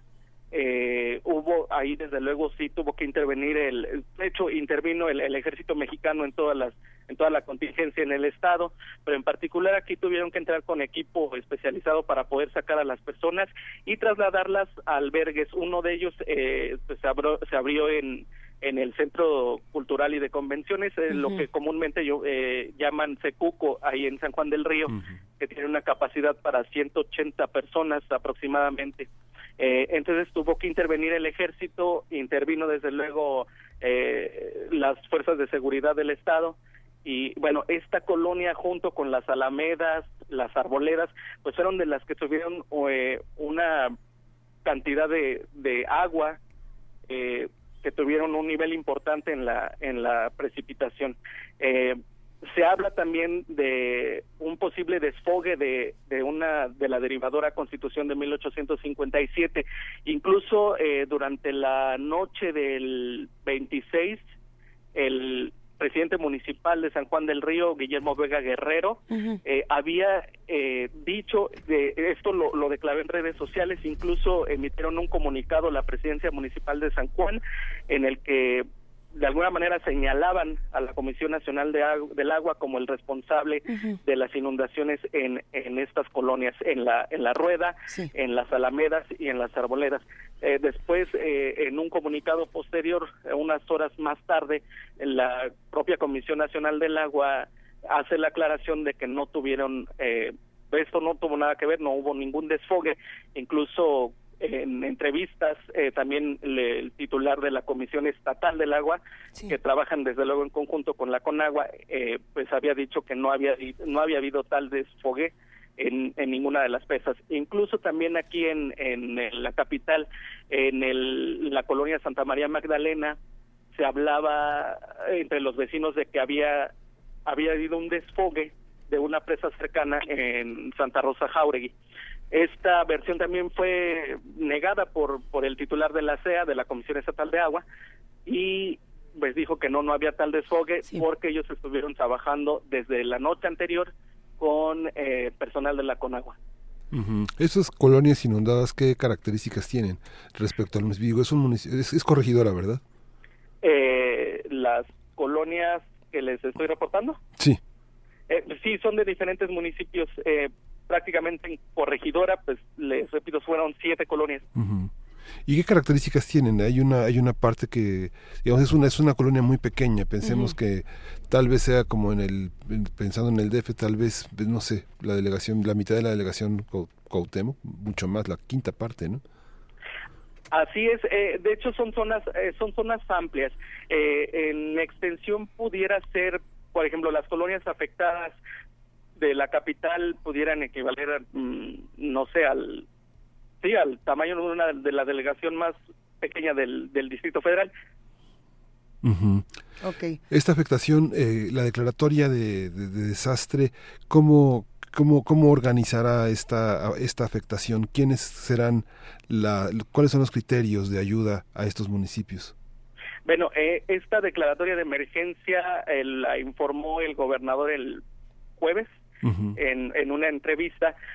sin embargo, no no se ha emitido la, declaratoria de emergencia como tal. Incluso ya se ha revisado en, en el diario oficial de la Federación, perdón, no se ha emitido la, la, declaratoria de emergencia. Esa declaratoria fue solicitada por el gobernador para cuatro municipios que son estos que les comento, el Corregidora, Querétaro, San Juan del Río y el Marqués. Y, y, de estos estudios para revelar ahora sí que de quién fue la culpa, ¿cómo van? ¿En qué vamos?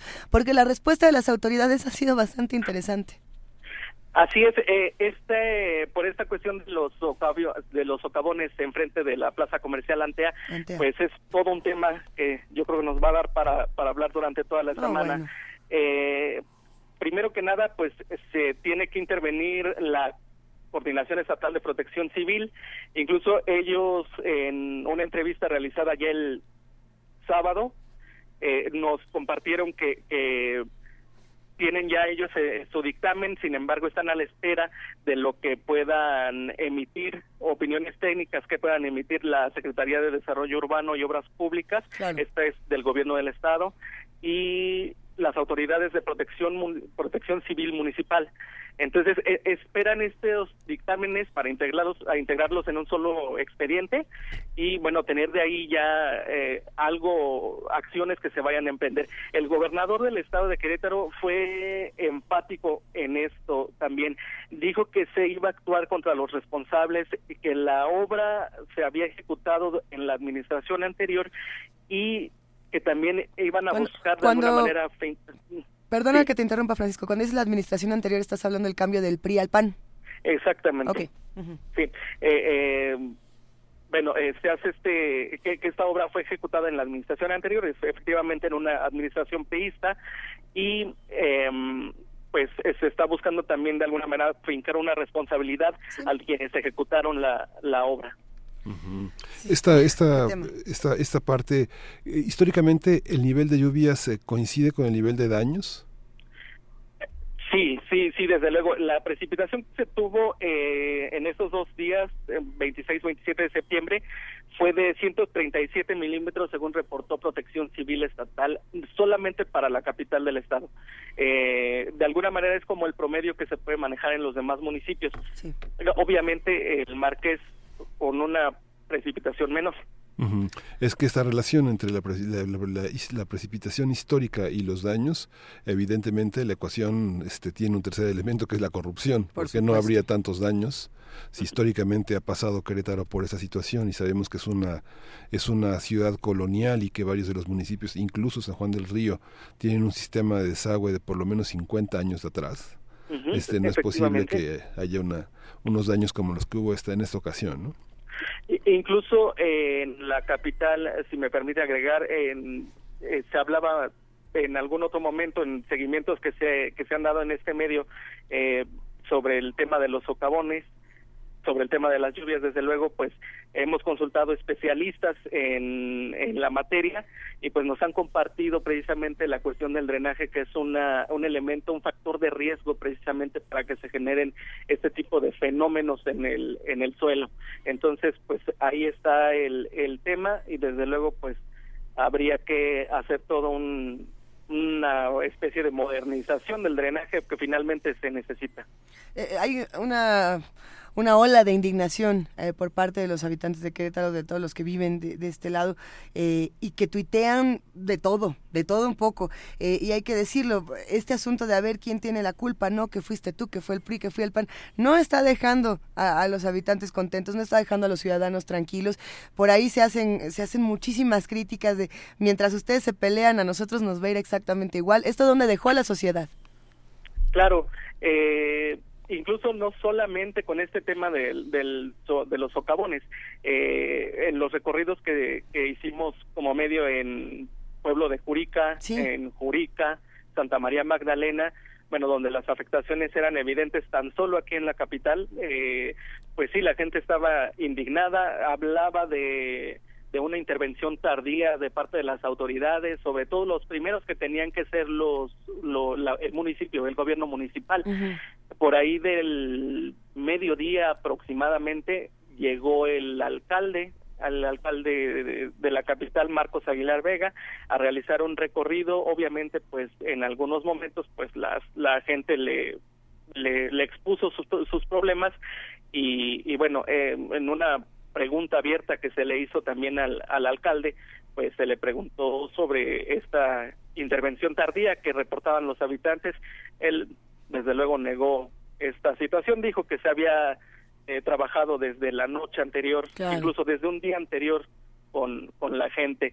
que bueno, eh, es que cabe destacar también aquí, desde el domingo, eh, lunes y martes hubo precipitaciones durante la no, durante la tarde y noche. Entonces, eh, pues obviamente eh, esto abonó a que se presentaran las situaciones que todos conocemos ya el, el hacia el martes y miércoles y, en ese y en ese sentido, ¿qué podemos decir de Romy Rojas, la secretaria de Obras Públicas, que por que por cierto parece muy sonriente en todas las fotos a pesar de del caos que se está viviendo por allá? Así es, eh, bueno, ella incluso en, ah, en entrevistas también con medios de comunicación, pues declaró que se está investigando esta cuestión del, de los socavones, que es algo que llevará eh, que para el siguiente mes ya estará listo, aun cuando el gobernador, bueno, pues dio un aproximado de que el dictamen y todos estos estudios que se van a hacer a propósito del, de los socavones, pues estarán listos en una semana. Venga, hay que, hay que aclarar, por cierto, que estos estudios se realizan acompañados de la UNAM. Así es. Sí. sí, participan eh, especialistas de la Universidad Nacional Autónoma de México, obviamente mediante sus opiniones y consideraciones técnicas pues venga, hay que, hay que seguirlo discutiendo. ¿Qué no se ha dicho de un tema como este? ¿Qué es lo que no se está discutiendo desde los medios de comunicación, Francisco? Pues sobre todo, lo, lo que menos se ha atendido, sobre todo en esta contingencia, pues ha sido la, la gente, los daños que finalmente tuvieron las personas, como que todo se ha centrado en la cuestión del socavón, en algunas situaciones, como por ejemplo que si se desfogó o no la presa en la derivadora de Constitución de 1857 en San Juan del Río, pero pues finalmente quienes realmente son los afectados pues están siendo un tanto, no quiero decir ignorados, pero no se les ha dado tanto el peso que deberían de tener. Entonces, desde luego, pues son los, los más afectados, es la gente que resiente en su economía, en su patrimonio, incluso en la seguridad, todo esto que, que sucedió el 26 y 27 de septiembre. Pues sí. Querétaro es un, es, es, un espacio vital de entronque entre varias, varias entidades y esta y esa tragedia, eh, ¿cómo, ¿cómo, ha influido en, el, en, la, en la parte comercial, en la parte turística? ¿Tiene algún impacto ya? No, hasta el momento no. Eh, hay que eh, recordar que bueno estos eventos eh, climatológicos pues tuvieron lugar en una temporada que no es alta en actividad turística. Esto afortunadamente porque bueno también hubiera afectado la, la el flujo de los de los turistas durante durante estos días. Eh, pero bueno este, afortunadamente se presentó en un día distinto. Sin embargo eh, pues obviamente esto lo que sucede es imagen imagen para el estado. Entonces puede tener alguna eh, repercusión en no solamente en la actividad turística sino en, en muchos ámbitos porque, bueno, una, una cuestión que nos comparte mucho la población es que tienen temor sobre toda esta cuestión de los, de los socavones. Y bueno, mientras el PRI y el PAN se pelean, la sociedad está indignada y lo tuitea, Romy Rojas sale en la foto y sonríe. Eh, mientras hablamos de socavones como desastres naturales y no nos fijamos en lo que significa la corrupción, en Jurica y en Juriquilla están los niños eh, sin, sin escuelas, que esa es otra cosa que no hemos dicho, ¿qué ha pasado con los niños? Se ha pedido toda clase de acopios de útiles escolares, de, materiales didácticos, porque los niños no tienen en dónde eh, pues vivir su infancia. ¿Qué pasa con eso? Que también es importantísimo. Sí, eh, según reportaba la Unidad para los Servicios de Educación Básica del Estado de Querétaro, la UCEBEC, eh, derivado de esta contingencia, hubo 29 escuelas eh, de nivel básico que fueron, tuvieron que suspender actividades durante estos días. Eh, de hecho, hoy se reanudaron las, las clases en estos 29 planteles. Eh, pues se está trabajando en toda esta cuestión. Incluso el titular de este organismo, Enrique de Chavarri, pues comentaba por ahí que son de esas 29 escuelas que tuvieron que cerrar, eh, solamente en dos hubo hubo daños eh, de la infraestructura. Venga, pues estaremos todavía platicando más de todos estos temas, Francisco Velázquez. Eh, ¿Dónde te encontramos? ¿Dónde podemos eh, seguir tu trabajo para estar más informados?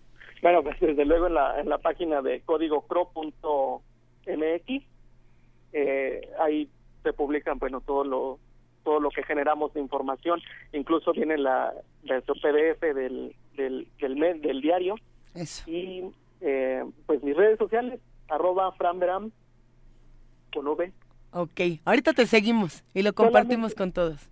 Sí, nada más, eh, si me permiten agregar un dato que creo que es importante. Por favor.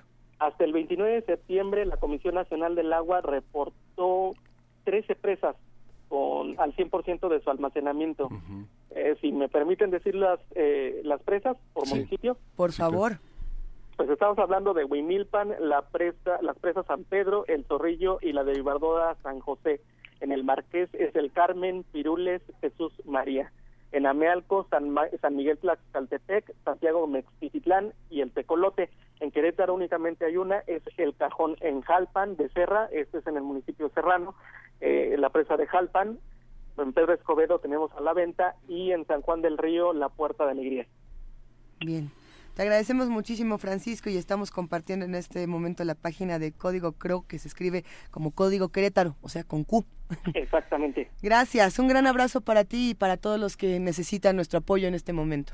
A ustedes, muchas gracias. Hasta luego, que estés bien. Hasta luego. Vámonos a la nota internacional. Primer movimiento.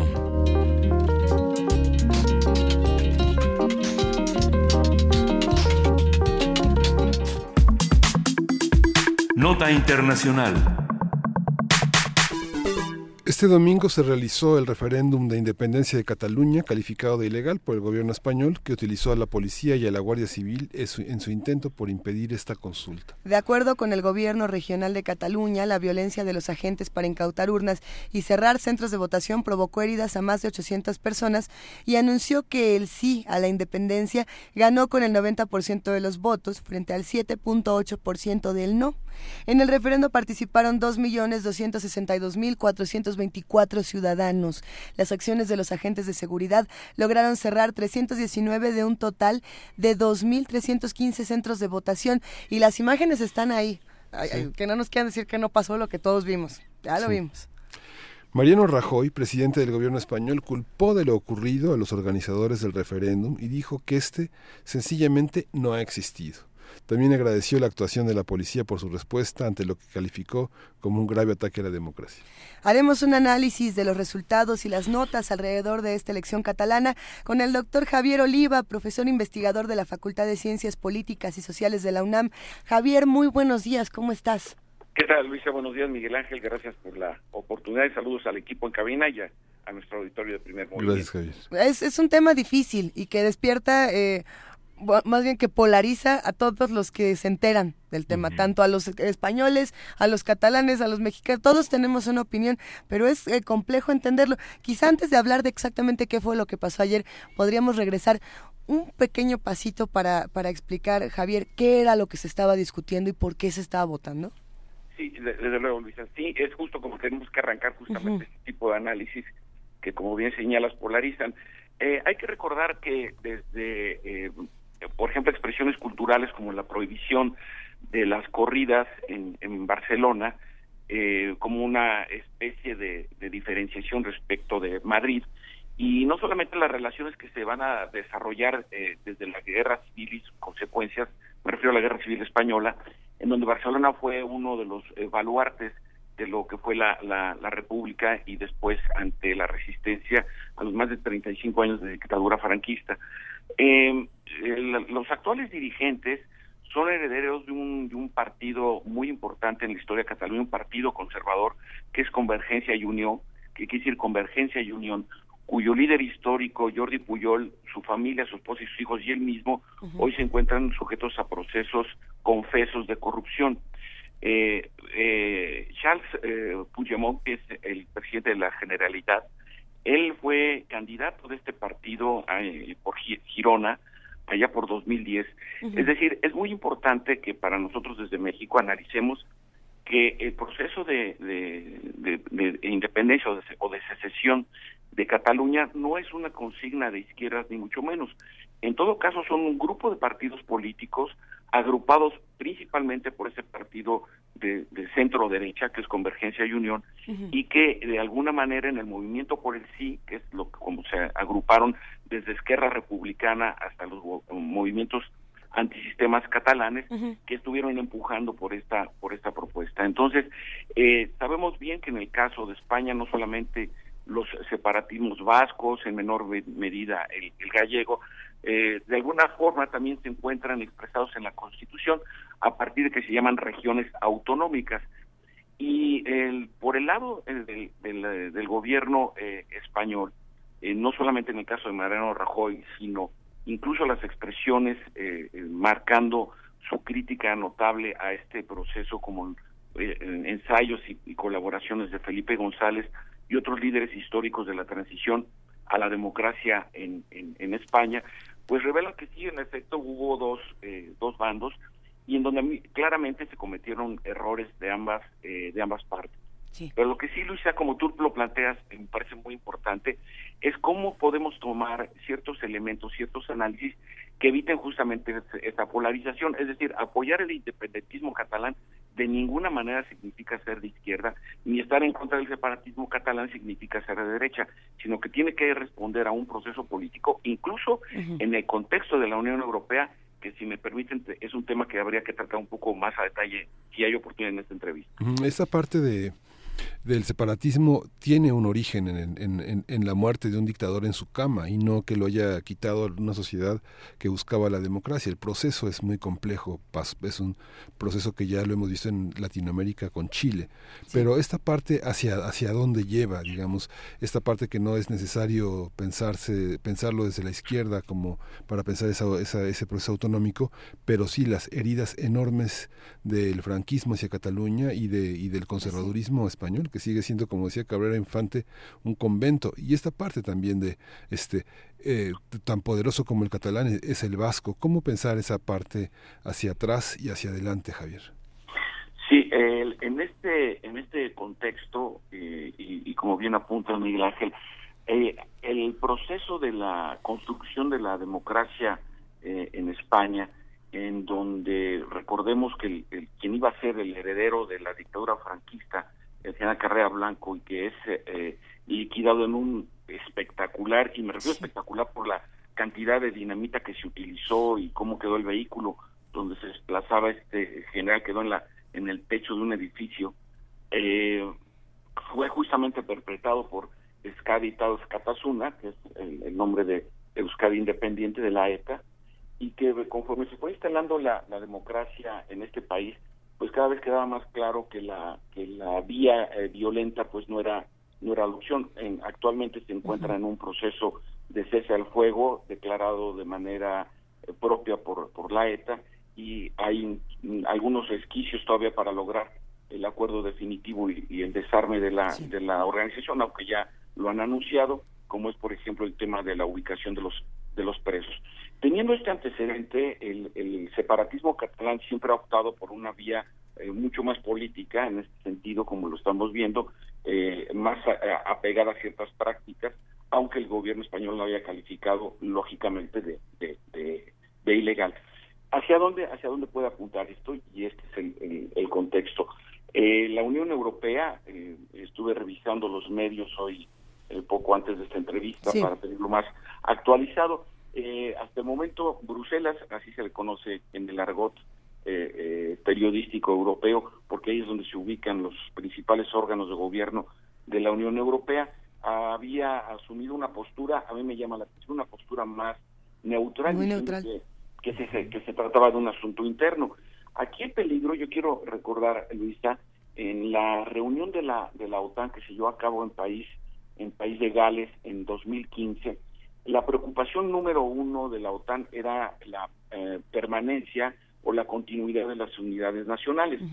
Pero cuando, si lees el documento al detalle, pues no se refieren al tema de Siria, si va a terminar fragmentada, o si Libia, que cuenta en este momento con dos gobiernos, no, se referían a la unidad política de los países de la OTAN, ¿no? Es decir, el separatismo escocés, el separatismo eh, eh, eh, en, el caso de, de la isla de, de Cerdeña en Francia, la, la Lombardía en el caso del norte italiano, la unidad geopolítica Bélgica pasó tres años sin tener gobierno por las diferencias étnico-políticas entre balones y flamencos.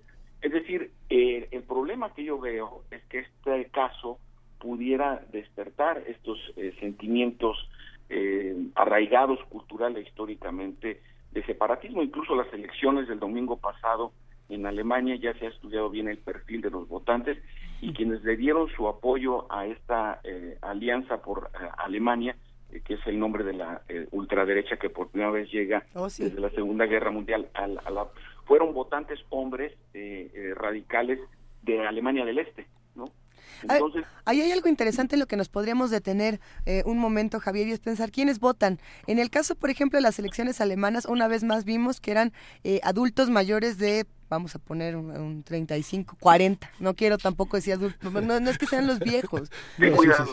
no, de verdad, no, es que de verdad es una cosa, según, lo que lo que se informa, no son los jóvenes los que salen a votar. Lo mismo ocurre en el caso del, del, Brexit.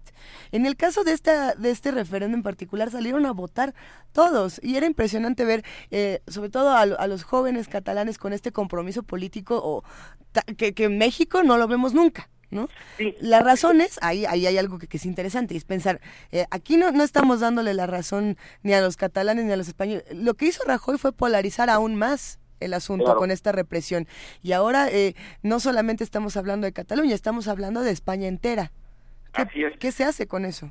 De hecho, eh, también Bruselas señaló que nunca la, la, represión es una forma de hacer política pues ni, hacer valer el Estado de Derecho. Aquí hay una cosa muy importante porque eh, los catalanes que están en contra de la, del proceso de secesión no quiere decir que no crean en la autonomía dentro de los marcos constitucionales españoles, simplemente no están a favor de la secesión de Cataluña. Eh, hay que observar que cerca del más del 60% no no acudió a votar porque mm, es más, ni siquiera hubo una organización en contra del, del referéndum porque lo asumían como ilegal.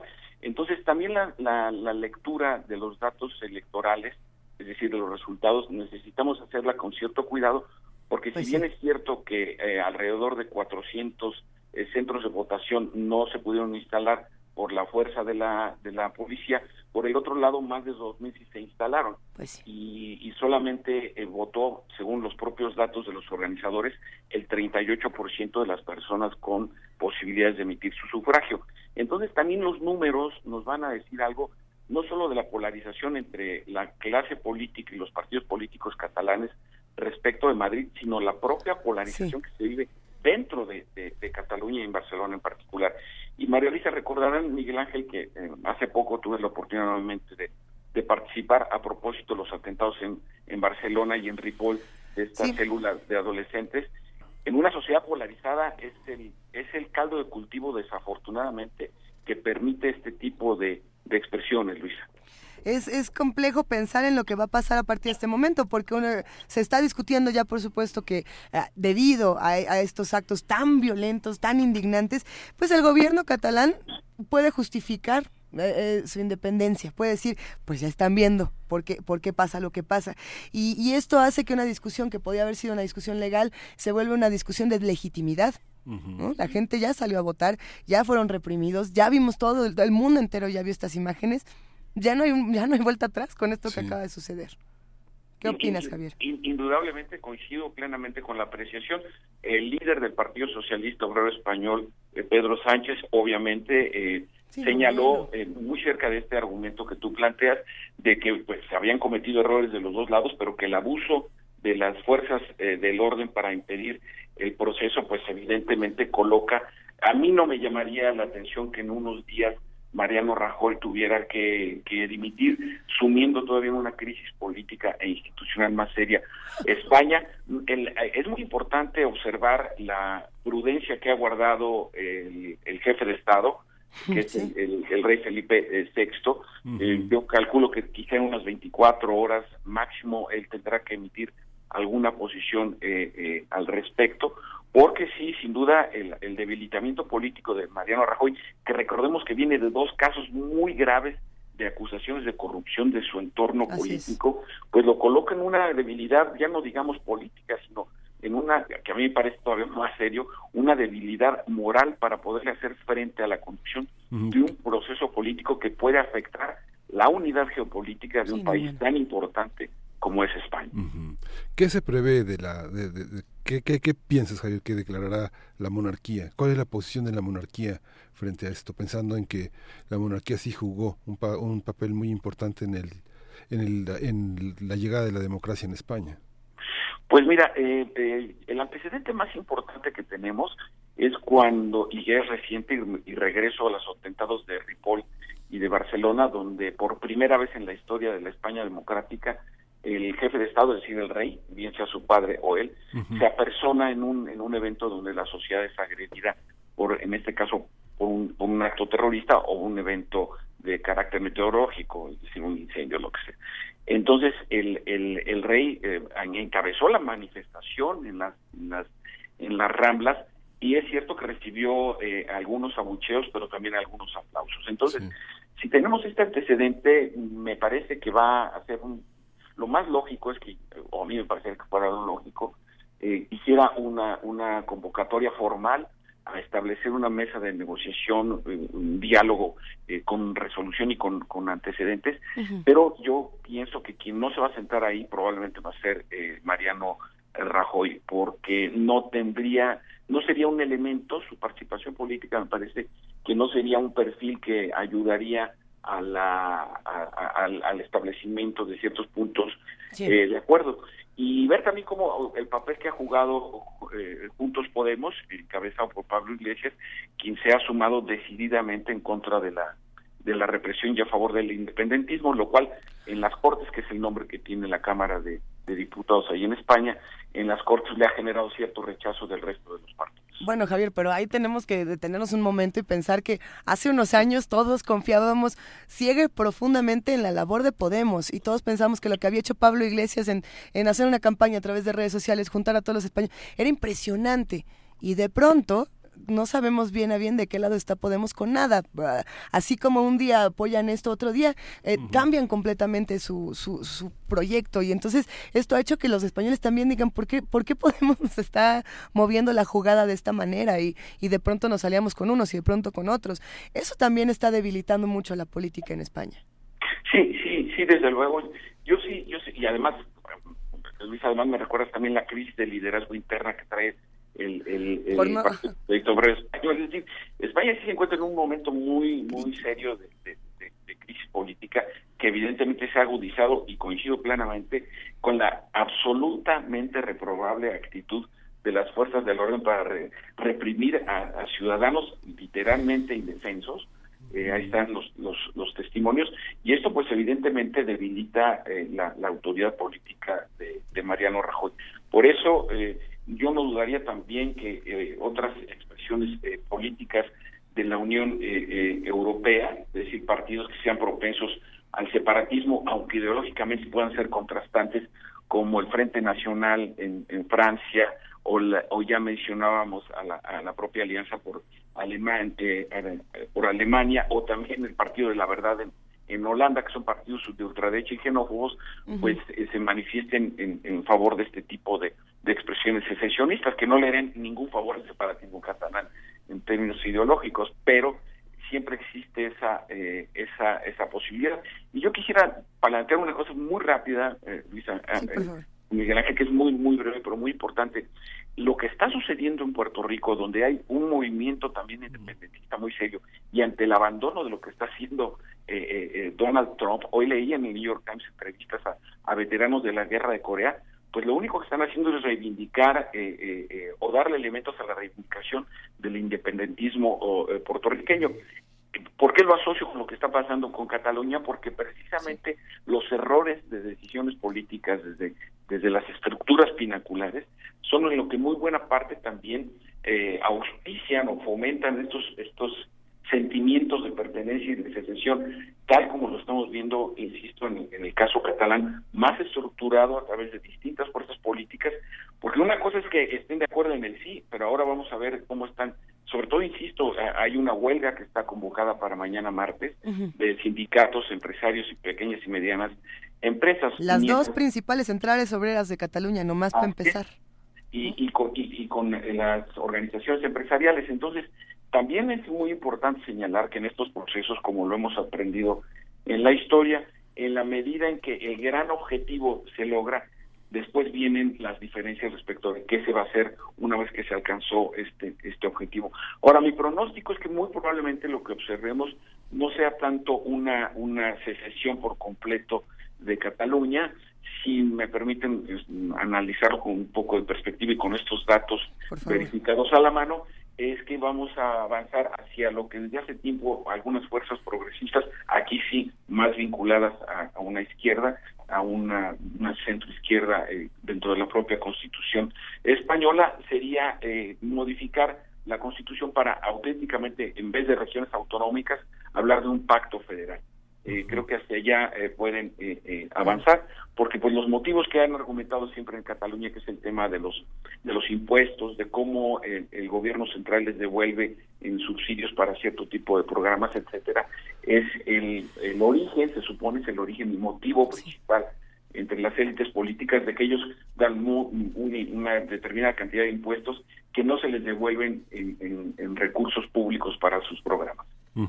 Es muy interesante tu predicción, Javier, porque finalmente México desde la Revolución Mexicana y bueno, desde bastante antes muestra un, adelanto en esta parte de la construcción del Estado en, en relación con España. Y ese pacto federal este, obliga a revisar la, el, material distinto con el que eh, el sueño nacionalista se construye de una manera distinta a los radicalismos que vimos en la primera mitad del siglo XX y que llevaban hacia la xenofobia, hacia una, una cosa de intolerancia poderosísima. Hoy la democracia en cada región autonómica ha mostrado que pueden solos y que el gobierno es insuficiente para entender las características de cada, de cada región y la enorme crisis de desempleo y la crisis económica ha motivado toda esta toda esta visión hacia adentro de las de las entidades autonómicas más solventes, digo, tanto de Castilla-La Mancha como de, de, Euskadi, de Cataluña e incluso de Valencia, ¿no? Sí, así es, y, sabes que Miguel, aquí tocas un punto que es muy importante.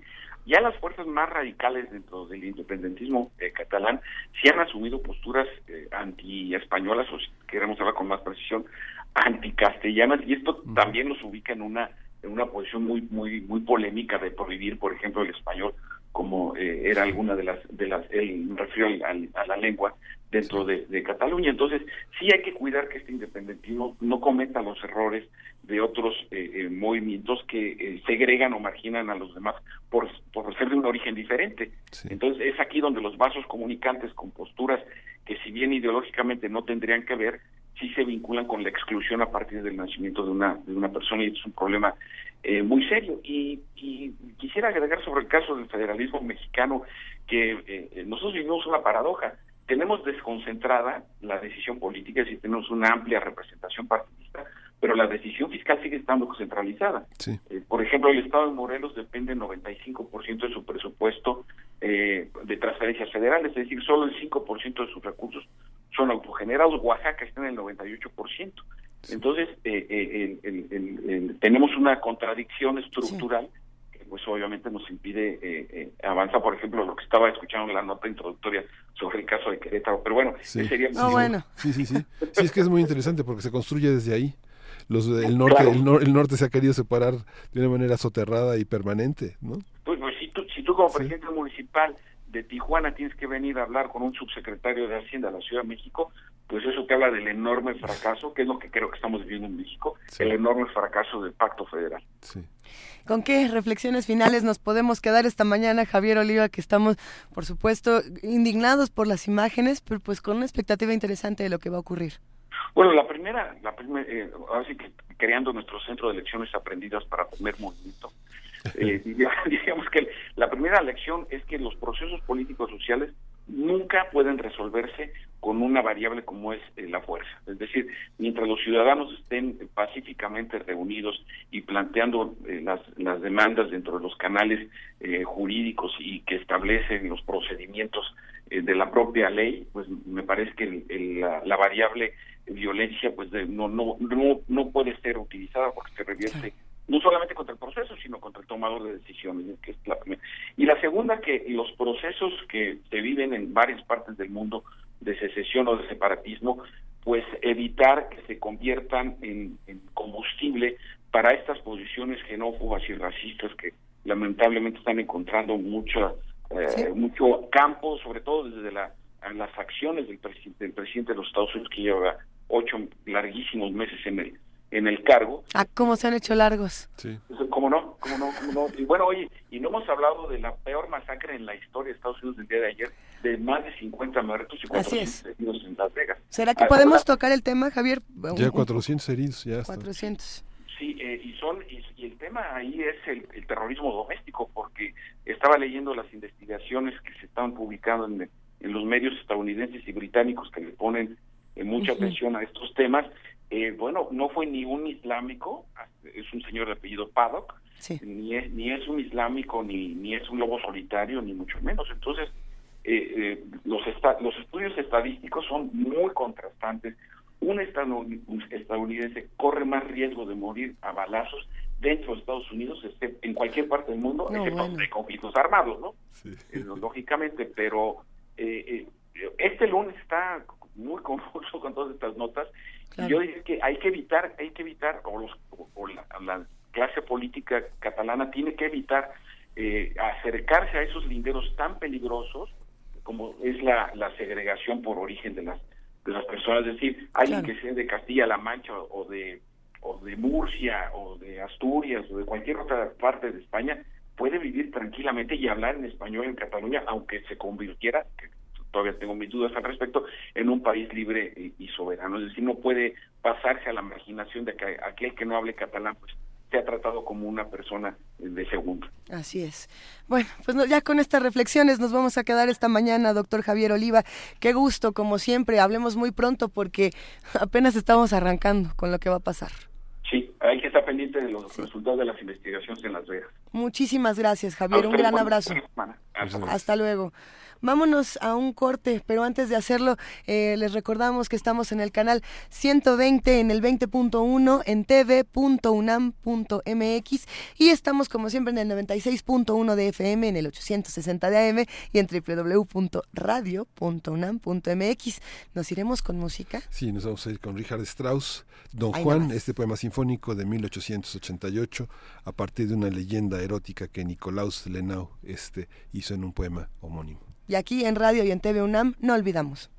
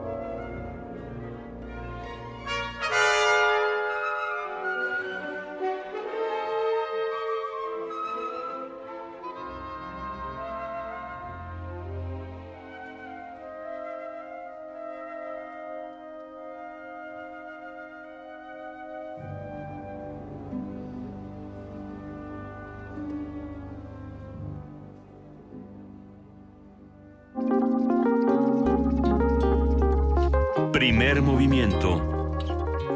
Hacemos comunidad.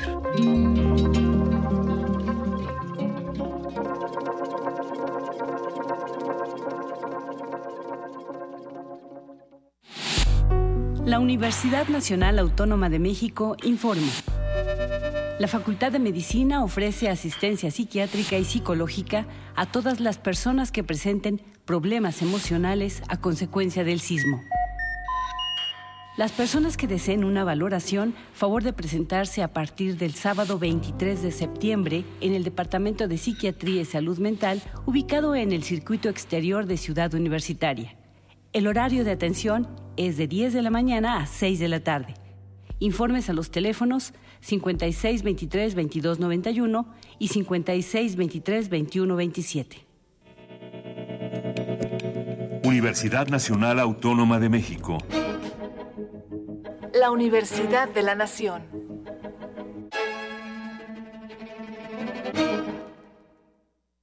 ¿Qué es importante para ti? Dejar de sentir angustia cada vez que mis hijos salen de la casa. Que mi país me importa. Quiero que haya seguridad. Que la corrupción ya sea algo normal. Y descarado no es normal. Porque mi país me importa. Yo no soy corrupto. Que nos traten como nosotros tratamos a los demás. Como iguales. Y porque vivo aquí y soy mexicana, exijo y trabajo por un país con mejores condiciones para todos. ¿Y a ti? ¿Por qué te importa México? Instituto Nacional Electoral, INE. Museo de Arte Carrillo Gil exhibe la exposición Sul Solar, Panactivista, con más de 100 piezas entre acuarelas, témperas, objetos, documentos y libros que muestran las búsquedas de un artista utópico y vanguardista e irrepetible, cuyo nombre real fue Óscar Agustín Alejandro Schultz Solari. Sul Solar, Panactivista, se puede visitar en el Museo de Arte Carrillo Gil, Avenida Revolución número 1608, San Ángel, Ciudad de México. De las vistas de Salvador Toscano a la época de oro. Del celuloide, a, la era digital. Filmoteca UNAM. Sala de exposiciones, acervo y restauración, cine en línea, talleres, hemeroteca. Circuito Mario de la Cueva, frente a la Facultad de Ciencias Políticas y Sociales. Entra a www.filmoteca.unam.mx. En Facebook y Twitter somos Filmoteca UNAM. Ahí encontrarás la oferta visual que tenemos para ti. Filmoteca UNAM.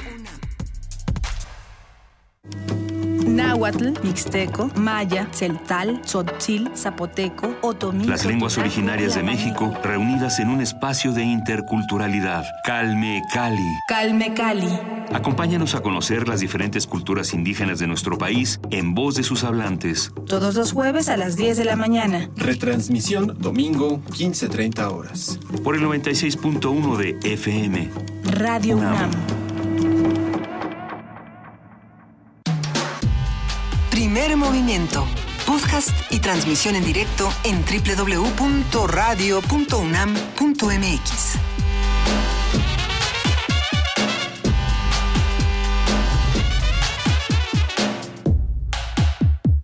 Son las 9 de la mañana con 4 minutos. Hoy es lunes 2 de octubre y aquí en radio y en TV UNAM no olvidamos, querido Miguel Ángel Quemain, buenos días de nuevo. Hola Luisa, buenos días. No olvidemos este 2 de octubre. Así es. Fundamental que va a tener muchísimas actividades a lo largo de la, de la semana en esta ciudad, desde el Centro Cultural Tlatelolco hasta muchas actividades en las facultades de la UNAM y de muchas universidades que tampoco olvidan que forman parte de este proceso internacional y, me, y memorable desde muchos puntos de vista. Hoy por lo mismo tenemos un poesía permanencia voluntaria, es decir, una doble función de poesía para todos los que necesitan y no solamente recordar y, con esto defendernos, sino también eh, pues rechazar toda clase de violencia, toda esta violencia que estamos viendo en el mundo y que, y que pareciera un eco, que 49 años después no, no se detiene. ¿no? Sí. Eso es lo que es impresionante. Un paso atrás y dos adelante, decían antes. ¿no? un paso adelante, dos atrás y así. Uno, como uno atrás y dos adelante. Uh -huh. Qué fuerte. Uh -huh. Venga, vamos a poesía necesaria porque tenemos mucho que charlar. Primer movimiento.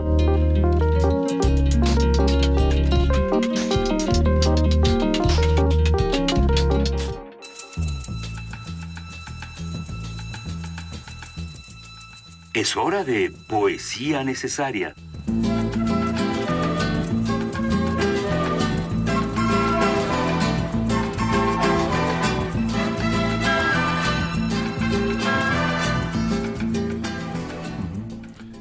Entre mucha de la poesía que se produjo en alrededor de los acontecimientos de 1968 destaca el Memorial de Tlatelolco, que es eh, una, una, pieza de Rosario Castellanos, esta gran narradora y poeta eh, mexicana de, de, una fundamental del siglo XX y que rescata en esta poesía muchas de las imágenes que se conservan en nuestra memoria. La oscuridad engendra la violencia y la violencia pide oscuridad para cuajar el crimen por eso el 2 de octubre aguardó hasta la noche para que nadie viera la mano que empuñaba el arma, sino solo su efecto de relámpago. Y a esa luz breve y lívida, ¿quién? ¿Quién es el que mata? ¿Quiénes son los que agonizan, los que mueren? ¿Los que huyen sin zapatos, los que van a caer al pozo de una cárcel? ¿Los que se pudren en el hospital, los que se quedan mudos para siempre de espanto? ¿Quién? ¿Quiénes? ¿Nadie? Al día siguiente, nadie. La plaza amaneció barrida, los periódicos dieron como noticia principal el estado del tiempo. Y en la televisión, en el radio, en el cine, no hubo ningún cambio de programa, ningún anuncio intercalado, ni un minuto de silencio en el banquete, pues prosiguió el banquete. No busques lo que no hay, huellas, cadáveres, que todo se le ha dado como ofrenda a una diosa, a la devoradora de excrementos. No hurgues en los archivos, pues nada consta en actas. Duele, luego es verdad sangre con sangre, y si la llamo mía, traiciono a todos. Recuerdo, recordamos. Esta es nuestra manera de ayudar a que amanezca, sobre tantas conciencias mancilladas, sobre un texto iracundo, sobre una reja abierta, sobre el rostro em-, amparado tras la máscara. Recuerdo, recordamos, hasta que la justicia se siente entre nosotros. Y para tejer un puente entre nuestro país y Cataluña, recordamos al poeta Miquel Martí y Paul, eh, uno de los poetas catalanes más populares y traducidos, con, con este poema llamado He heredado la esperanza. He heredado la esperanza de los abuelos y la paciencia de los padres, y de los dos, las palabras de las cuales ahora me sirvo para hablaros. Me han dicho que el nacimiento me da derechos inviolables pero yo soy miedoso y siempre me siento un poco alicorto y solitario. Vivo en un pueblo pequeño, en un país pequeño. Y sin embargo, quiero que quede bien claro que esto que escribo lo escribo para todo el mundo y que para mí es como si el mundo entero girase en torno al eje de mis poemas. Deambulo a solas por las calles, en silencio, y cada atardecer escucho el canto de las sirenas desde la azotea de mi casa. A continuación, una noche en la árida montaña de Mussorgsky.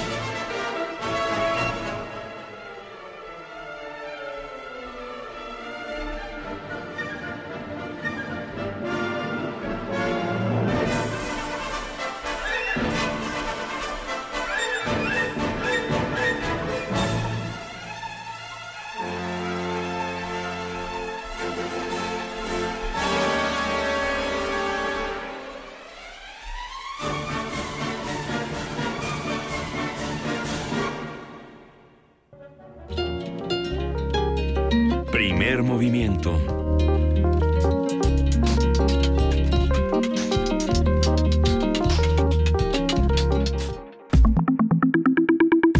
La mesa del día. Y bueno, para los que acaban de escuchar con nosotros Una noche en la árida montaña de Mussorgsky, pues eh, es que creo que tenemos muy interiorizada esta imagen como del ascenso del, del mal cuando escuchamos esto, ya sea por eh, Disney, con, con, fantasía o por muchas otras razones, por la misma fuerza que tiene Mussorgsky eh, y pues que nos sirva eso para entrar a un tema verdaderamente complejo y que, y que además esta pieza hasta podría haberlo fondeado en cierta medida, no sé cómo veas Miguel sí, Ángel. Sí, sí. Fuerte, fuerte. Pero venga, arranquemos. Arranquemos con la nota nacional. Luego de los sismos de magnitud 8.2 y 7.1 que afectaron a México en el pasado mes de septiembre, el gobierno federal anunció que alrededor de 37.500 millones de pesos del erario serán destinados a la reconstrucción. De esa cifra, más de 6.500 millones serán distribuidos a través de monederos electrónicos. Para la reconstrucción de viviendas se destinarán 10.000 millones de pesos, 13.000 millones de pesos a infraestructura educativa y 8.000 millones al sector cultural. Por su parte, el sector empresarial creó el fideicomiso Fuerza México con el objetivo de canalizar recursos de forma ordenada, eficiente y transparente para la etapa de reconstrucción. Personas, organismos, organizaciones y empresas pueden aportar a este fideicomiso que, según uh -huh. el Consejo Coordinador Empresarial, trabajará de manera coordinada con las dependencias federales. Y bueno, nos da muchísimo gusto poder conversar sobre estas propuestas, opciones, necesidades sociales, sobre todo transparencia relacionadas con el Fondo de Reconstrucción después de los sismos, con nada más y nada menos que la doctora Jacqueline Pechard, que es profesora de la Facultad de Ciencias Políticas y Sociales de la UNAM y que como todos bien sabemos, preside el Comité de Participación Ciudadana del Sistema Nacional Anticorrupción. Jacqueline, qué placer que nos acompañes. Muy buenos días. Al contrario, muchas gracias. Encantada de estar en la mesa. Es un tema difícil y sabemos que probablemente los que hacen comunidad con nosotros y nos, y nos escriben eh, estarán molestos o confundidos. Pero, a ver, ¿por qué no entramos por el principio? ¿Qué es lo que ocurre con estos fondos de reconstrucción? Sí, el problema con los fondos es que eh, los fondos públicos tendrían que tener muy mucha claridad sobre cómo se van a desarrollar, cómo se van a manejar. Tendría que haber una transparencia clarísima de los claro. fondos. Entonces, tiene que haber reglas de operación en los fondos que todo mundo sepamos. Sabemos, por ejemplo, que el Fonden destina recursos hacia entidades en las localidades, claro. Pero después no sabemos exactamente qué pasó con esos recursos, si efectivamente fueron aquello para lo que estaban destinados. Entonces, no solamente se tiene que tener muy claras las reglas de operación, sino muy claro cuál es el destino y después claramente si llegó el destino o no llegó.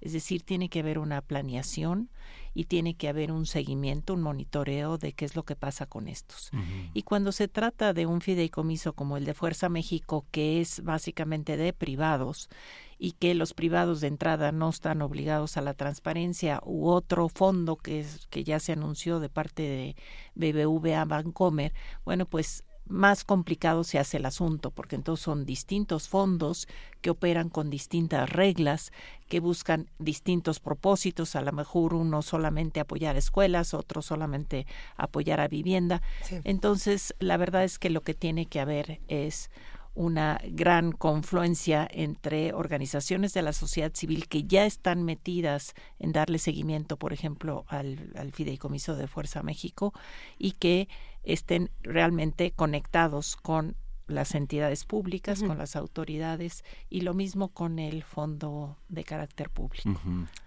Hay, una, hay un aspecto que es fundamental. Desde, ¿Desde dónde vigilar el seguimiento de estos fondos? Sobre todo porque el sismo en la Ciudad de México generó el, un foco de atención nuevamente sobre las entidades dañadas, esta, esta parte que sigue siendo como parte del síntoma del centralismo y que es, que es fundamental. Y que hay varios aspectos. Uno cultural, donde mucha gente perdió todo después de una sí. larga trayectoria de, de, pagar 15 años un departamento, 20 años una casa, uh -huh. y que los esfuerzos de una generación que es difícil reinventarse a sí mismo después de una cosa así, este, implican un seguimiento particular, tanto cultural, conceptual, como una parte también eh, técnica, metodológica. Por eso yo diría ¿no? que el asunto de los fondos tiene que ver con cómo se planea el ejercicio de esos recursos, es decir, no solamente cuántos recursos llegan, sino cómo se hace una planeación. Esta planeación tendría que ser algo en el que estén necesariamente las autoridades. Tú no puedes hacer una planeación solamente desde sociedad civil, sin toda las, la infraestructura, digamos, que tienen pues, las distintas entidades públicas. Entonces está bien que se trabaje de esa manera, pero la vigilancia tiene que ser una vigilancia externa, tiene que ser alguien de fuera que vigile y eso quiere decir organizaciones de la sociedad civil, básicamente. Lo que el Comité de Participación Ciudadana ha planteado, y hicimos un comunicado la semana pasada, es que lo que queremos es que se conforme una gran comisión en la que haya organizaciones públicas, privadas, también empresariales, académicas, pero que sobre todo entren en contacto con los damnificados, con los que están realmente sufriendo para saber qué tipo de necesidades tienen.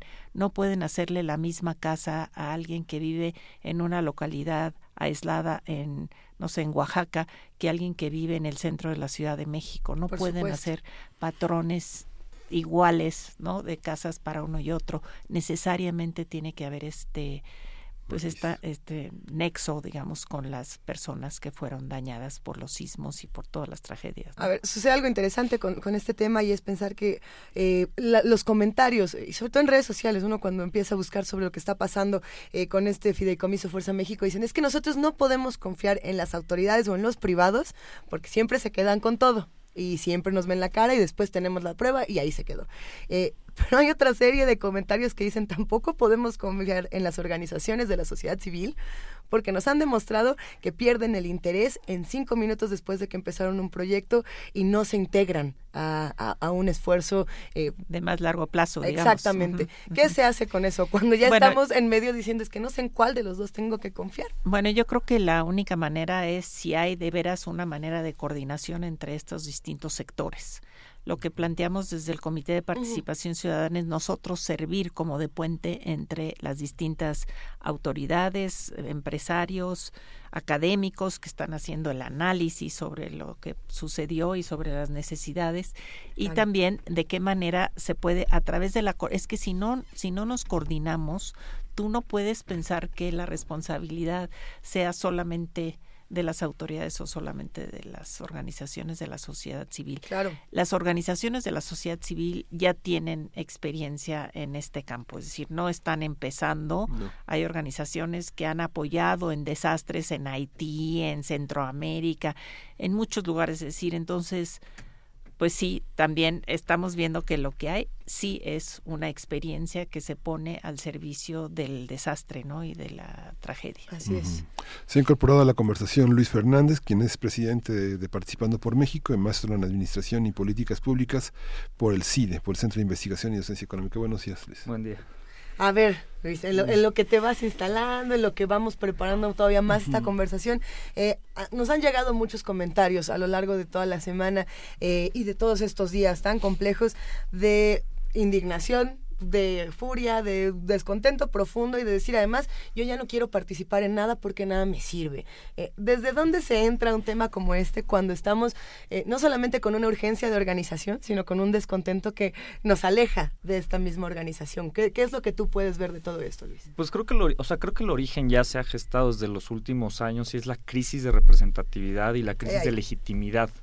digamos, en la que se enmarcan nuestras distintas autoridades.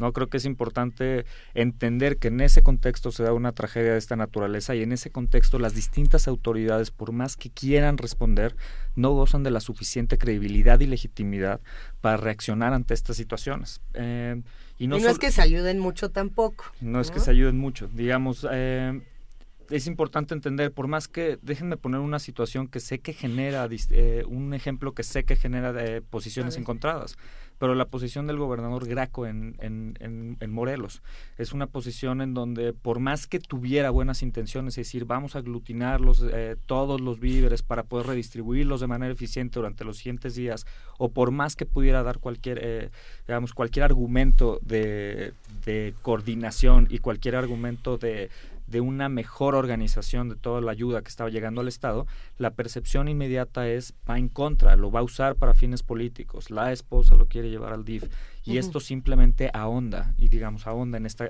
en esta pues, esta ilegitimidad que la que tienen las distintas autoridades si quieren déjenme, o sea, déjenme contarles un poco ahora de lo del fondo. O sea, la expectativa de la expectativa es a partir de esta situación y de esta crisis de la que gozan nuestras distintas instituciones, un poco siguiendo eh, lo que nos comenta eh, Jacqueline, la expectativa la expectativa que tenemos como ciudadanos y de autoridades es de mm, es simplemente de coordinación. Esperamos que estas autoridades lo que lo que hagan es que pues hagan lo que les toca, que, se que envistan del Estado y que llamen a la coordinación de los distintos grupos y evitar la duplicidad de acciones que se va a generar a partir de la cantidad eh, enorme de fondos eh, diferenciados que existen ahora eh, para, para la reconstrucción del país. Sí, tenemos sobre la mesa un libro de Jacqueline Pechard que nos, nos, decía que recogió el viernes, Transparencia, Promesas y Desafíos, que está en una coedición del Colegio de México y la UNAM sobre grandes problemas nacionales. Y un tema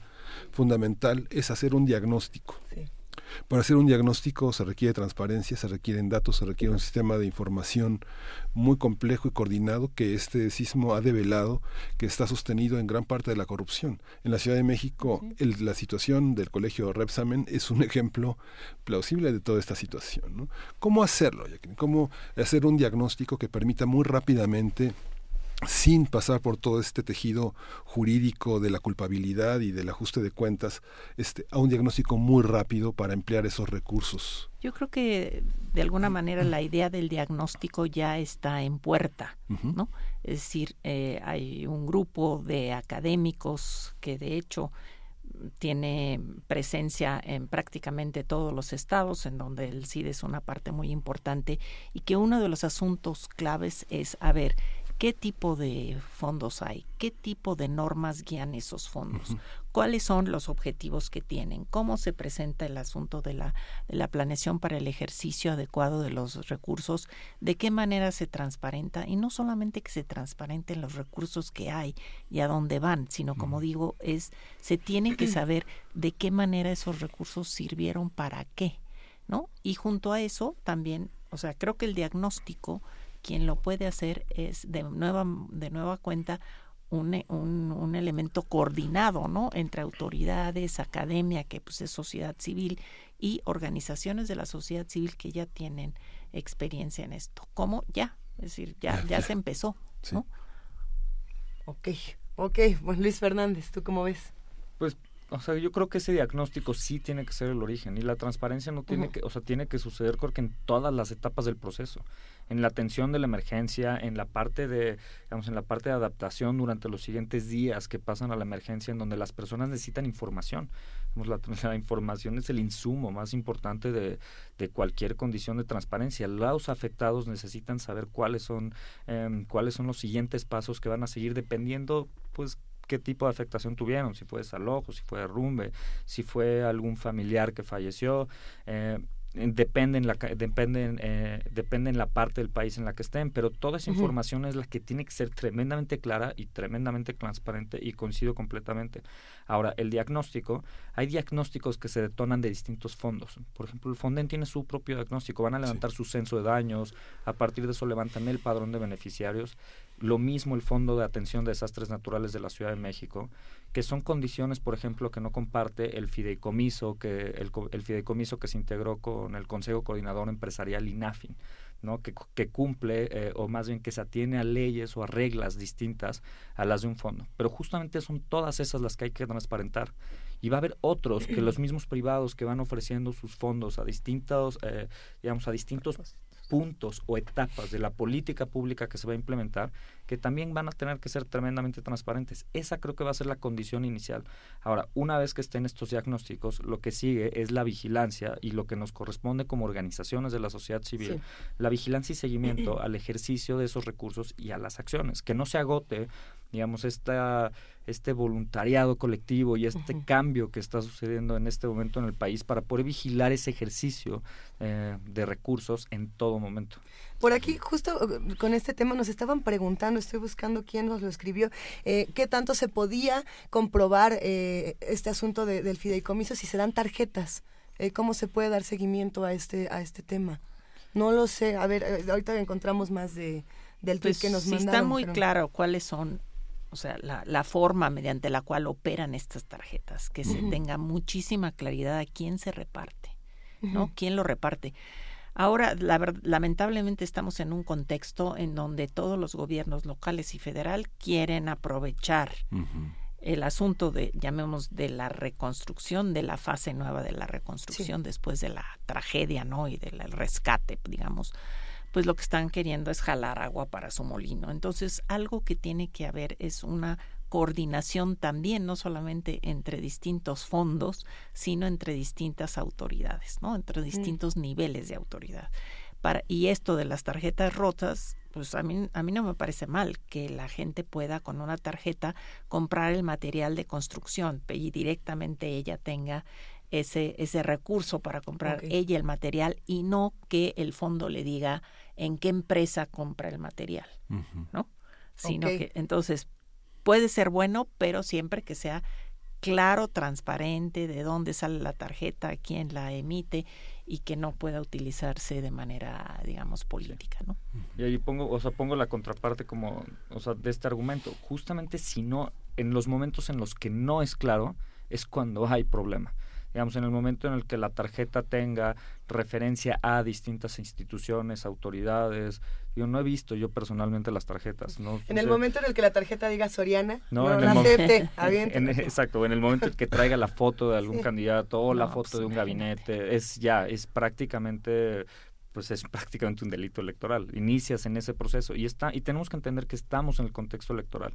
Digamos, hay, hay esta propuesta que lanzamos desde, desde nosotros, que es la del Fondo Único de Reconstrucción, justamente lo que quiere evitar es ese, es esa captación o esa cooptación de los distintos actores político-electorales en los tres niveles eh, de gobierno sobre el proceso de reconstrucción, ¿no? Que lo utilicen para promocionarse, que lo, que lo utilicen eh, de manera clientelar para saber a quién benefician o no. Son esas cosas las que se hay que blindar. Y aquí son todas las instituciones, las instituciones de nuestro país que tenemos que hacer funcionar, las que tienen que hacer frente a esto.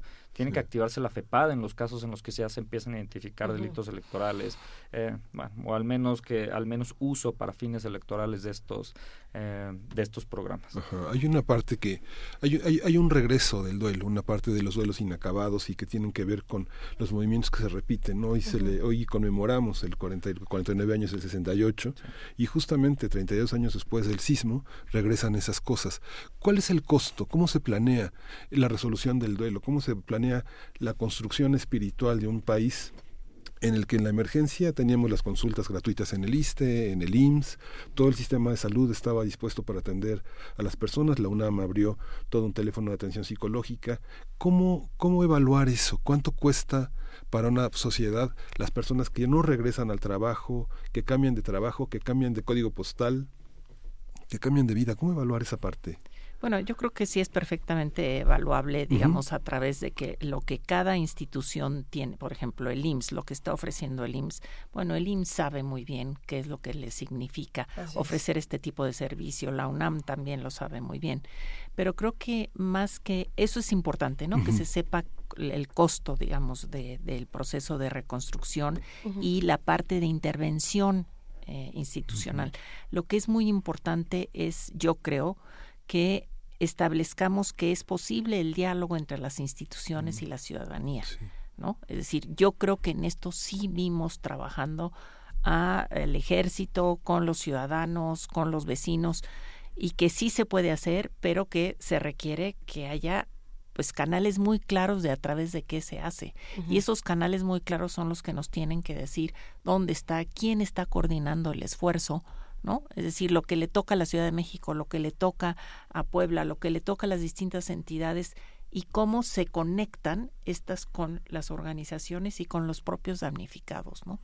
Yo creo que la única manera es si nosotros tenemos claridad de cuáles son los procesos mediante los cuales se da este tipo de colaboración o este tipo de interlocución. Pero en ese sentido justamente nos escribe en este momento Mario Gutiérrez y pregunta para Jacqueline Pechard, ¿qué le toca al Sistema Nacional Anticorrupción? Al sistema le toca muchísimo, digamos, lo primerito que le toca es ver de qué manera se arma una comisión que pueda ser de carácter interinstitucional e intergubernamental, porque son entre instituciones, hay una parte que le toca Hacienda, hay otra parte que le toca Función Pública, hay una parte que le toca la SEP, son muchas instituciones y lo que debe de hacer el sistema es establecer bases de coordinación, justamente eso es lo que nos toca a nosotros, establecer una propuesta de bases de coordinación entre entidades públicas que normalmente son muy celosas de lo que cada una tiene como competencia ¿no? y capacidad de acción. ¿no? Estos son momentos en que tiene que hacerse esas bases de coordinación y estamos empezando a trabajar en, en, ellas. Que nos encontramos un poco en una encrucijada porque antes del, antes del sismo las instituciones ya no tenían credibilidad alguna. Bueno, no digo que todas, solo sí digo que el 99 punto tanto por ciento. Buen número, claro. Está, están siempre en duda y, y, no es gratuito. No es tampoco que la sociedad de gratis se invente que las instituciones no funcionan. Hay ciertos problemas que sí se han podido detectar y decir, este es el momento de trabajar juntos, también genera eh, muchísimos conflictos que hemos discutido eh, numerosas veces, Luis, cuando hablamos de lo que nosotros propone. En este caso en particular, nosotros está proponiendo esto que mencionabas del Fondo Único de Reconstrucción Nacional. Eh, cómo se integran ahí las instituciones y cómo vamos a decir, ah, sí, entonces sí te creo porque estamos haciendo trabajo en equipo, sí te la voy a creer o no, o cómo, ¿qué, qué plantea nosotros exactamente? Pues creo que un fondo de reconstrucción nacional y, y con esto retomo las ahora sí las, participa las participaciones y las preguntas que nos acaban de hacer. El, o sea, el, fond el fondo de reconstrucción te permite coordinar e integrar a prácticamente todas las instituciones, pero no solo instituciones, sino a organizaciones de la sociedad civil, a empresarios, a los distintos grupos de interés que han mostrado ya que tienen capacidad de poder atender y apoyar o agregar valor en la reconstrucción de este país. Los mismos organismos internacionales, eh, distintos grupos que han aportado ya sus propios recursos para poder coordinar esto. La diferencia es que a digamos, a diferencia del FONDEN, a diferencia del, del Fondo de Atención de la Ciudad de México o del Fideicomiso o de los otros fondos, lo que no tienes es una es una institución o un comité que coordine todas las acciones. Se tiene que plantear como un plan de largo plazo, como una política pública que atienda causas para generar efectos deseados en el largo plazo. Si no lo atendemos como una política pública, si no lo atendemos con esa visión de largo aliento, insisto, la duplicidad de, la, duplicidad de funciones, la captura, se, digamos, es, pues prácticamente se va, va, va a ver reflejada en las siguientes semanas Primero, en, la, en los diferentes censos de daños que levanten las distintas instituciones, ¿no? Porque me queda claro que no van a ser solamente una o a nivel estatal o a protección civil a nivel nacional o marina o los que establezcan el Fonden o ese comité, no va a ser el único insumo que se utilice para tomar decisiones para identificar a los beneficiarios. La expectativa es que logremos que sea uno y que el gobierno federal, desde, insisto, desde la investidura del propio presidente de la República, que es el planteamiento que hacemos en el fondo, que llame a la integración de este fondo y que integre un comité con distintos expertos, sin filiaciones partidistas, digamos, con autoridad moral para hacerlo. Lo logramos. ¿El dinero de los partidos entraría ahí?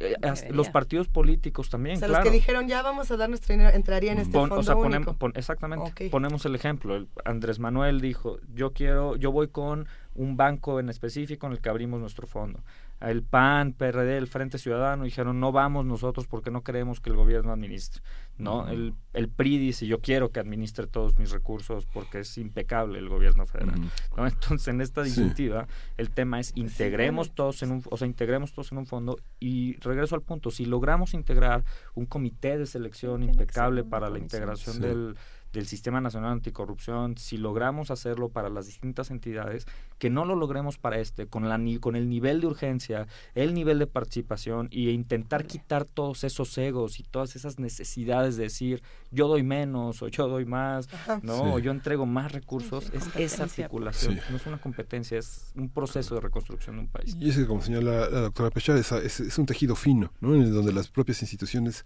van a, van a verse a sí mismas y van a ver de lado en cómo, cómo se teje un fenómeno de, de transversalidad inédito en, ese, en este momento. Y justamente el INE es el quien define las, reglas, las, las, reglas, ¿no? No son las voluntades de los partidos. Hay una, hay una parte, ya, ya leeremos con atención el libro, pero, sabemos... La, ley, la ley, la ley, la ley, la ley, lo que El INE aplica la ley. El INE aplica la ley. Pero esta, la ley. esta, esta, esta, parte que es interesante que está en el libro, pero bueno, conocemos el, el pensamiento que se ha desarrollado a lo largo de muchos años, tiene que ver con esta parte, cómo van a colaborar los medios. Hay una parte de la, de la publicidad que se da en los medios. Hay una, hay una, no sé, pienso de alguna manera por el uso que se hace de la de la publicidad este esta va a ser jauja el 2018 para para los para los anunciantes para los partidos. Hay una parte en la que pueden colaborar los medios eh, una, una, especie como de tiempos oficiales del, del registro del seguimiento de este diagnóstico de este uso del, del, del dinero. Bueno ciertamente eh, si los tiempos oficiales son para que se difunda, para que se dé a conocer, para que se informe lo que es clave para la ciudadanía, en lugar de que solamente se informe lo que es de interés del titular de una dependencia, ¿no? Que esa es la publicidad oficial que debería de eliminarse.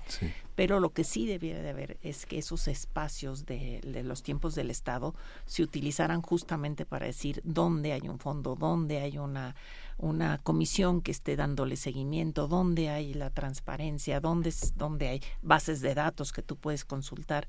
Para eso debería de servir los tiempos oficiales. Pero yo creo que los medios tienen una función muy importante y es justamente poner el ojo. Los medios deben de ser como los grandes traductores de información que a veces la gente no entiende. Pero claro, tiene que haber un compromiso con la función social de la información, ¿no? Si solamente el compromiso es con, ganar dinero para la empresa mediática, pues entonces no sirve. Pero sí tiene que haber, por supuesto que los medios son claves, porque son los que conectan a la sociedad con lo, lo que impreso, está Lo impreso tendría que tener esa, esa, ese seguimiento. lo no impreso. A ver, por un lado entonces tenemos a las autoridades, a las instituciones, a los medios de comunicación, a la sociedad civil y por ahí pues también tenemos a las universidades y a la academia que tendrían que tener una respuesta ejemplar en un momento como este y en un ejercicio crítico y autocrítico sabemos que no ha sido el caso. Entonces, en algunos casos sí, en otros seguimos cuestionando qué está ocurriendo con la respuesta que necesitamos, con, con los fondos que se necesita para proteger a las escuelas mismas. Eh, ¿Qué pasa con la academia? ¿Cómo tendría que integrarse a, a un plan como este? ¿Qué tendría que estar haciendo? Pues creo que la, o sea, creo que la academia sí ha sido parte también de este proceso de reconstrucción. Digamos, no los vemos de manera organizada, unificada, tal vez decir la posición institucional de una universidad, ¿no? Pero en algunos casos sí. En algunos casos sí. O sea, tuvimos, por ejemplo, una reacción de la misma UNAM, en donde integraron grupos de miles y miles de voluntarios que se aglutinaron en torno a CEU. Al menos, y es importante de nuevo que entendamos las etapas en las que estamos pasando, esta etapa inicial de emergencia. ¿No? En donde reaccionamos todos con el instinto, con la ansiedad colectiva, con las ganas de ayudar de alguna manera. ¿Qué es esto? ¿Qué hace que la ayuda sea desorganizada? Viene un segundo proceso, que es este proceso de resiliencia, de adaptabilidad, de empezar a entender qué pasó, para qué sigue, si soy damnificado, qué, o sea, qué es lo que va a suceder. y desde la posición de la academia comienzan a articularse distintas posiciones para poder ayudar también a las distintas instituciones y agregar valor en aquello en los que son buenos, que es en la parte de reconstrucción desde una visión de política pública, en la parte del análisis de los procesos de transparencia, el análisis en materia de rendición de cuentas. Por ejemplo, al menos por el conocimiento que tengo cercano, se activó el programa interdisciplinario de la red de rendición de cuentas, el PIRC y este programa interdisciplinario, que es un programa de CONACIT, eh, tiene alrededor de más de 100 académicos en el país que van a hacer análisis en materia de rendición de cuentas únicamente para el proceso de reconstrucción del país, ¿no? Entonces, el tema no, no es que no se hayan activado en la emergencia, creo que se activaron de distintas formas, pero se activan en las otras en las siguientes etapas a partir de aquello en lo que pueden agregar mayor valor. Ah, para ir eh, tratando de redondear esta conversación, para ir cerrando, aunque todavía nos quedan muchos minutos, eh, nos gustaría que nos hablaran de sus, de sus proyectos, porque sabemos que los dos traen proyectos muy importantes que además eh, aportan muchísimo para un momento tan complejo como este. Jacqueline Pechar, tienes este libro que nos gustaría que nos contaras un poco qué ha pasado con él, de dónde viene, a dónde va y por qué lo tenemos que leer con urgencia. Sí, bueno, el libro de Transparencia, Promesas y Desafíos que acaba de publicar el Colegio de México y la UNAM en una coedición dentro de una colección que se llama Grandes Problemas, lo que intenta es poner sobre la mesa el estado de la cuestión de la transparencia, no solamente en México, sino en particular en la región latinoamericana y en el mundo en general. Es decir, de dónde viene el tema de transparencia, por qué el asunto de la transparencia no era tema hace 20 años y de repente se convirtió en un asunto central de nuestra agenda pública y justamente porque hay un despertar de los ciudadanos que en buena medida tiene que ver con la democratización de los países, no solamente el nuestro, y que ha hecho que los ciudadanos digan yo no me conformo con que me dejes ir a votar, ¿no? No es suficiente. Hoy parece que sí es importante que nos dejen ir a votar, ¿no? pero digamos, ¿no? Que en todo el mundo te dejen ir a votar, pero además que puedas participar vigilando al, gobierno. Es decir, si algo tiene la democracia es que tiene que ser un sistema que tiene formas de contener la arbitrariedad y la discrecionalidad del poder. Y para eso sirve la transparencia. Y en, en buena parte de los países hemos ido avanzando en tener buena normatividad en materia de transparencia, pero esto no se ha traducido inmediatamente en prácticas efectivas de transparencia, es decir, en que se internalice en las oficinas gubernamentales que si tú haces un documento es un documento que sabes que no es tuyo, aunque tú lo hagas con tu conocimiento y tu experiencia y tu capacidad técnica, tú lo haces, pero es un documento que es de la población y tiene, tienes que pensarlo que tiene que ser para la población. Pero ahí no termina la transparencia. La transparencia tiene que ser solamente el primer escalón hacia la rendición de cuentas. Es decir, hacia que la transparencia no es nada más para dar documentos, sino es para que esos documentos sirvan para que tú puedas hacer una vigilancia y también una sanción a aquellos que no cumplan con aquellas funciones que tenían encomendadas, ¿no? Entonces, la transparencia tiene que ser como el eslabón que lleve hacia hacia una vigilancia de la sociedad, una participación de la sociedad para poner el, digamos para reducir la impunidad en este país que es pues que es tan grave y tan extendida. Una parte del periodismo eh, a principios de este siglo se, se desarrolló a partir de, de, los bancos de datos que puso transparencia a partir de 2003 con esta cuestión que le tocó a los sexenios panistas inaugurar. Paradójicamente el sexenio de Fox había arrojado en la oficina de Los Pinos 219 metros de documentos, mientras que la de Cedillo había arrojado 1200 y tantos. ¿no? Digamos, la dificultad de documentar, incluso bueno, se le pidió al presidente Fox que mostrara los documentos, pero se los había llevado a su casa porque pensó que eran suyos. Así es, así es. Todas estas reflexiones las vamos a poder encontrar en este maravilloso libro que tenemos aquí en nuestras manos, Grandes Problemas, Transparencia, Promesas y Desafíos, de Jacqueline Pechard. Este está editado por el Colegio de México y la UNAM. Vamos a seguir platicando pronto de este libro y esperemos que se presente en muchísimos lugares. Y antes de cerrar, Luis Fernández, ¿tú qué andas haciendo entre nosotros, entre tus mil proyectos que son muchísimos y todos han sido venturosos? Pues mira, yo quiero retomar justo lo que estamos haciendo desde, la desde nosotros, em, que surge como un movimiento, como organización política, con lo que acaba de comentar Jacqueline. El, digamos, uno de nuestros fundamentos también es la información y esta transparencia es indispensable porque usamos fuentes de datos oficiales y a partir de fuentes de datos oficiales identificamos patrones de vulneración de derechos. ¿A qué me refiero? A partir de esto integramos distintas agendas en donde identificamos cómo las distintas instituciones vulneran derechos de los individuos y sobre todo los grupos que menos tienen uno, uno, de los ejemplos es el desabasto de medicamentos en el país, que se reporta a partir de Sanud, que todavía el Seguro Popular identifica el 23% de desabasto de medicamentos a personas que tienen recetas. Estos datos no sería posible saberlos sin condiciones adecuadas de transparencia. Un segundo dato, los ministerios públicos de este país eh, tenemos una segunda agenda que es para asegurar que el proceso inicial del proceso penal funcione. Es decir, que cuando metas una cuando hagas una denuncia, la averiguación previa, el proceso investigación inicie. Y les pongo un ejemplo, imagina que vas a denunciar a, a un ministerio público, simplemente haces pues das tú el reporte de los hechos y lo que tendría que seguir es una persona que agarra lo que acabas de decir y va a investiga qué sucedió. Bueno, eso no inicia en la mitad de los casos de este país. Eso también es posible saberlo gracias a condiciones de transparencia. ¿no? Y tenemos otras agendas. Ahora una de las que estamos impulsando, que es bastante pertinente en el tema de, en el tema del, pues después del temblor, habíamos lanzado una, una causa que llamamos construcción sin corrupción justamente para identificar cuáles eran las irregularidades que suceden en la asignación de obra pública o en todo el proceso de obra pública, y, pero también la privada. Los distintos trámites, las distintas, los, digamos, los distintos permisos que las distintas autoridades delegacionales van dando, eh, pues ahora sí que, que con, el, con la mayor discrecionalidad que termina en casos como los que acabamos de ver con los edificios nuevos, sobre todo los que se callaron. Nosotros somos el poder, ni tú, ni yo, ni ellos, nosotros. Esto lo pueden consultar en www.nosotrix, nosotros o nosotras, nosotres y nosotros y demás. La última vocal con X. Exactamente, punto .org. Ahí podemos encontrar toda la información y también en, la, en las redes sociales, en cuenta de Twitter, en página de Facebook. Eh, es lo, maravilloso es, que es tan didáctico. Sí, tenemos el Twitter que es arroba nosotros MX y el Facebook es exactamente lo mismo. Venga. Y ahí nos pueden Y justo, bueno, lo que tenemos pendiente es la ley de archivos. También. Para la rendición de cuentas, ley de archivos. ¿no? Tres años que no la deben. Pues vamos a seguir con todos estos temas. Vuelvan por favor pronto a esta cabina que se ha puesto calurosa y se ha puesto muy intensa. Un verdadero placer, doctora Jacqueline Pechard, como siempre. gracias, gracias por todo tu trabajo. Luis Fernández, qué gustazo, mil gracias por este trabajo y por ayudarnos a, construirlo entre todos, entre nosotros. Gracias a ustedes. Vamos ahora a escuchar un poquito más de lo que va a pasar en primer movimiento.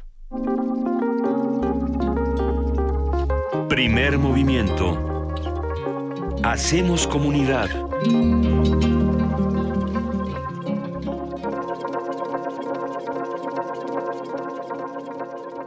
Son, sí, son, son, son, son las 9.50.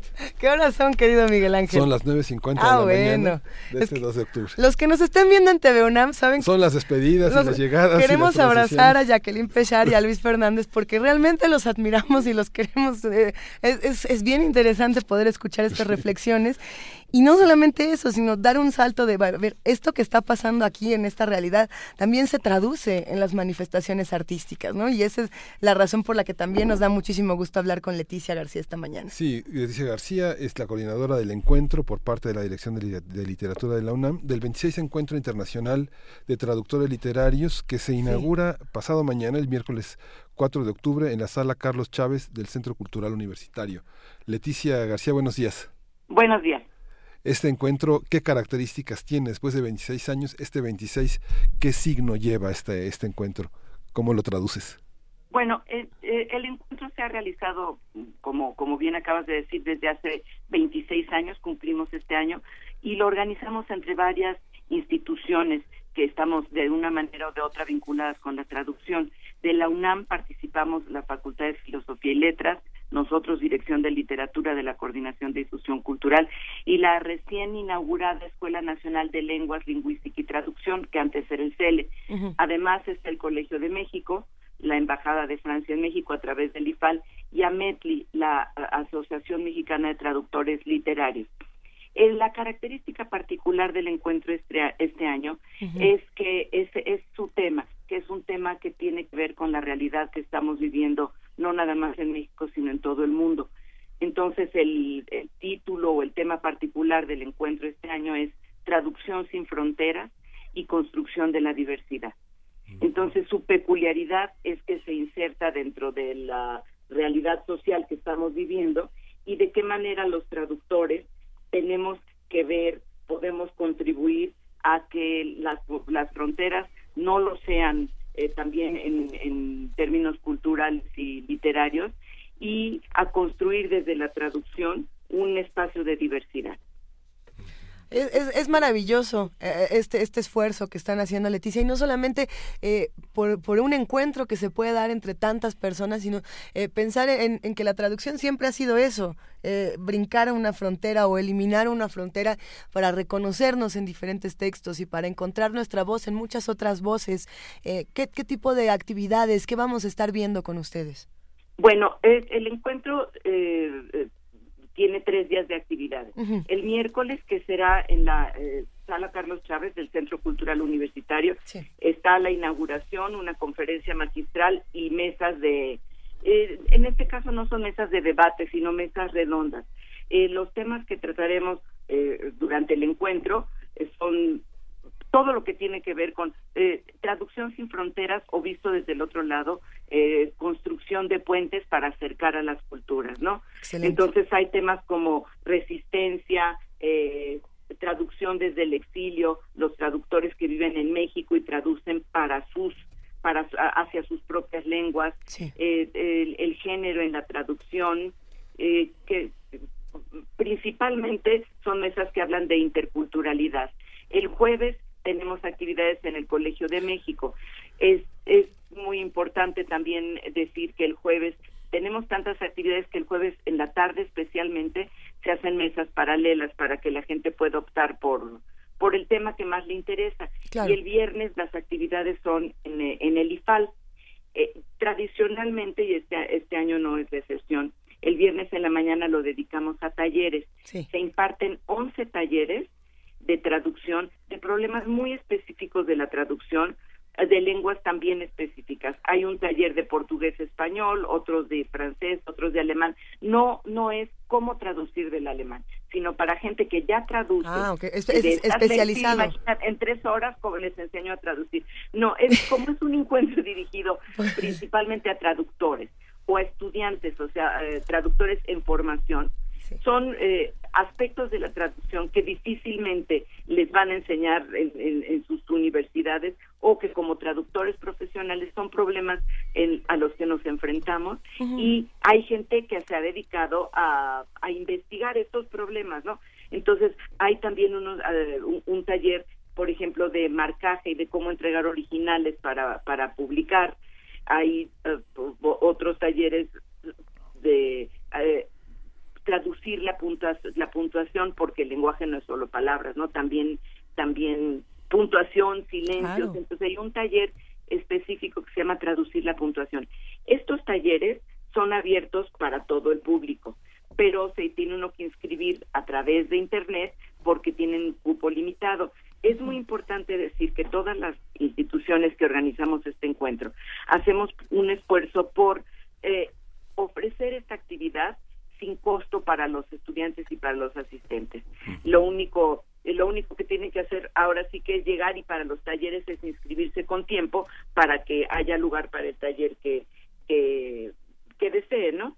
Sí, hay que decir, Leticia, que bueno, la traducción ha sido un, un, un ejercicio donde personas que, que, casi son invisibles para el gran público pueden encontrarse, este, digo, es un, un breviario cultural de la gran biblioteca Paul Rivet del IFAL, que no solo es una escuela de idiomas, sino es el gran reservorio, el gran, este, el gran lugar de, donde están lo que se ha traducido desde los años 60, desde el Eclesio hasta Huelec, o sea, y la biblioteca del Goethe, que es así una, un instituto fantástico donde Finalmente, los apoyos de la traducción en alemán están ahí, están ahí en una gran biblioteca que se consulta poco y que no están en las grandes editoriales comerciales, sino que están eh, ahí maravillosamente en español, en todas las lenguas que apoya el Goethe para que sea traducido, y la biblioteca del Instituto Dante para quienes lo leen en italiano, que es extraordinaria, y que está la, la, la labor minúscula la labor monacal de los hombres que se encierran a, traducir frente a las páginas, a las cuartillas y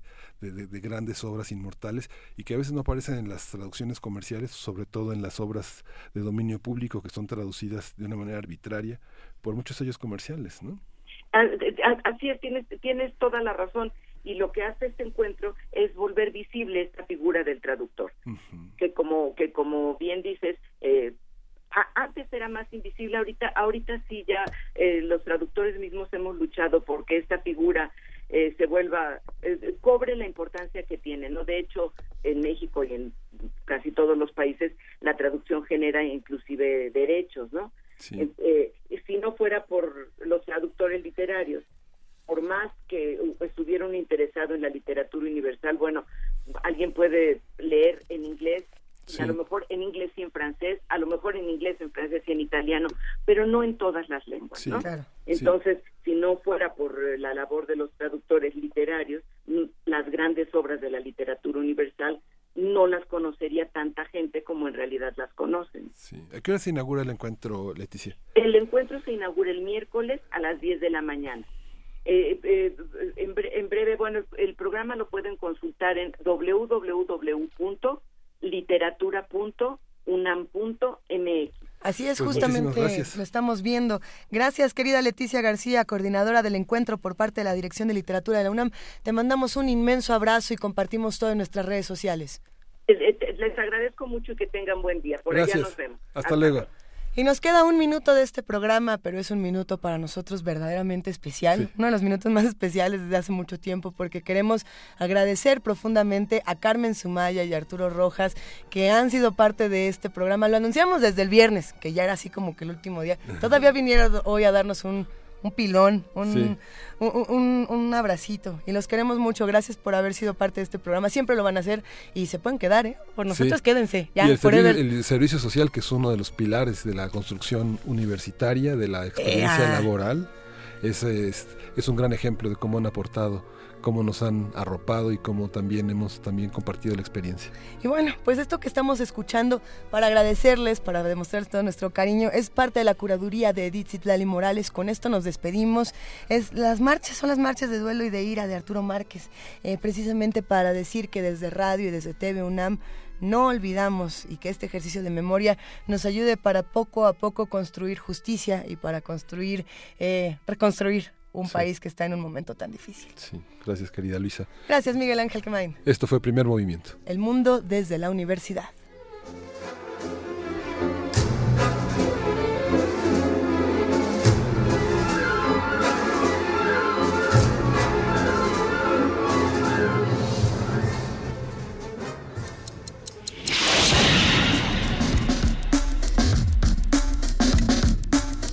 Radio UNAM presentó Primer movimiento. El mundo desde la universidad.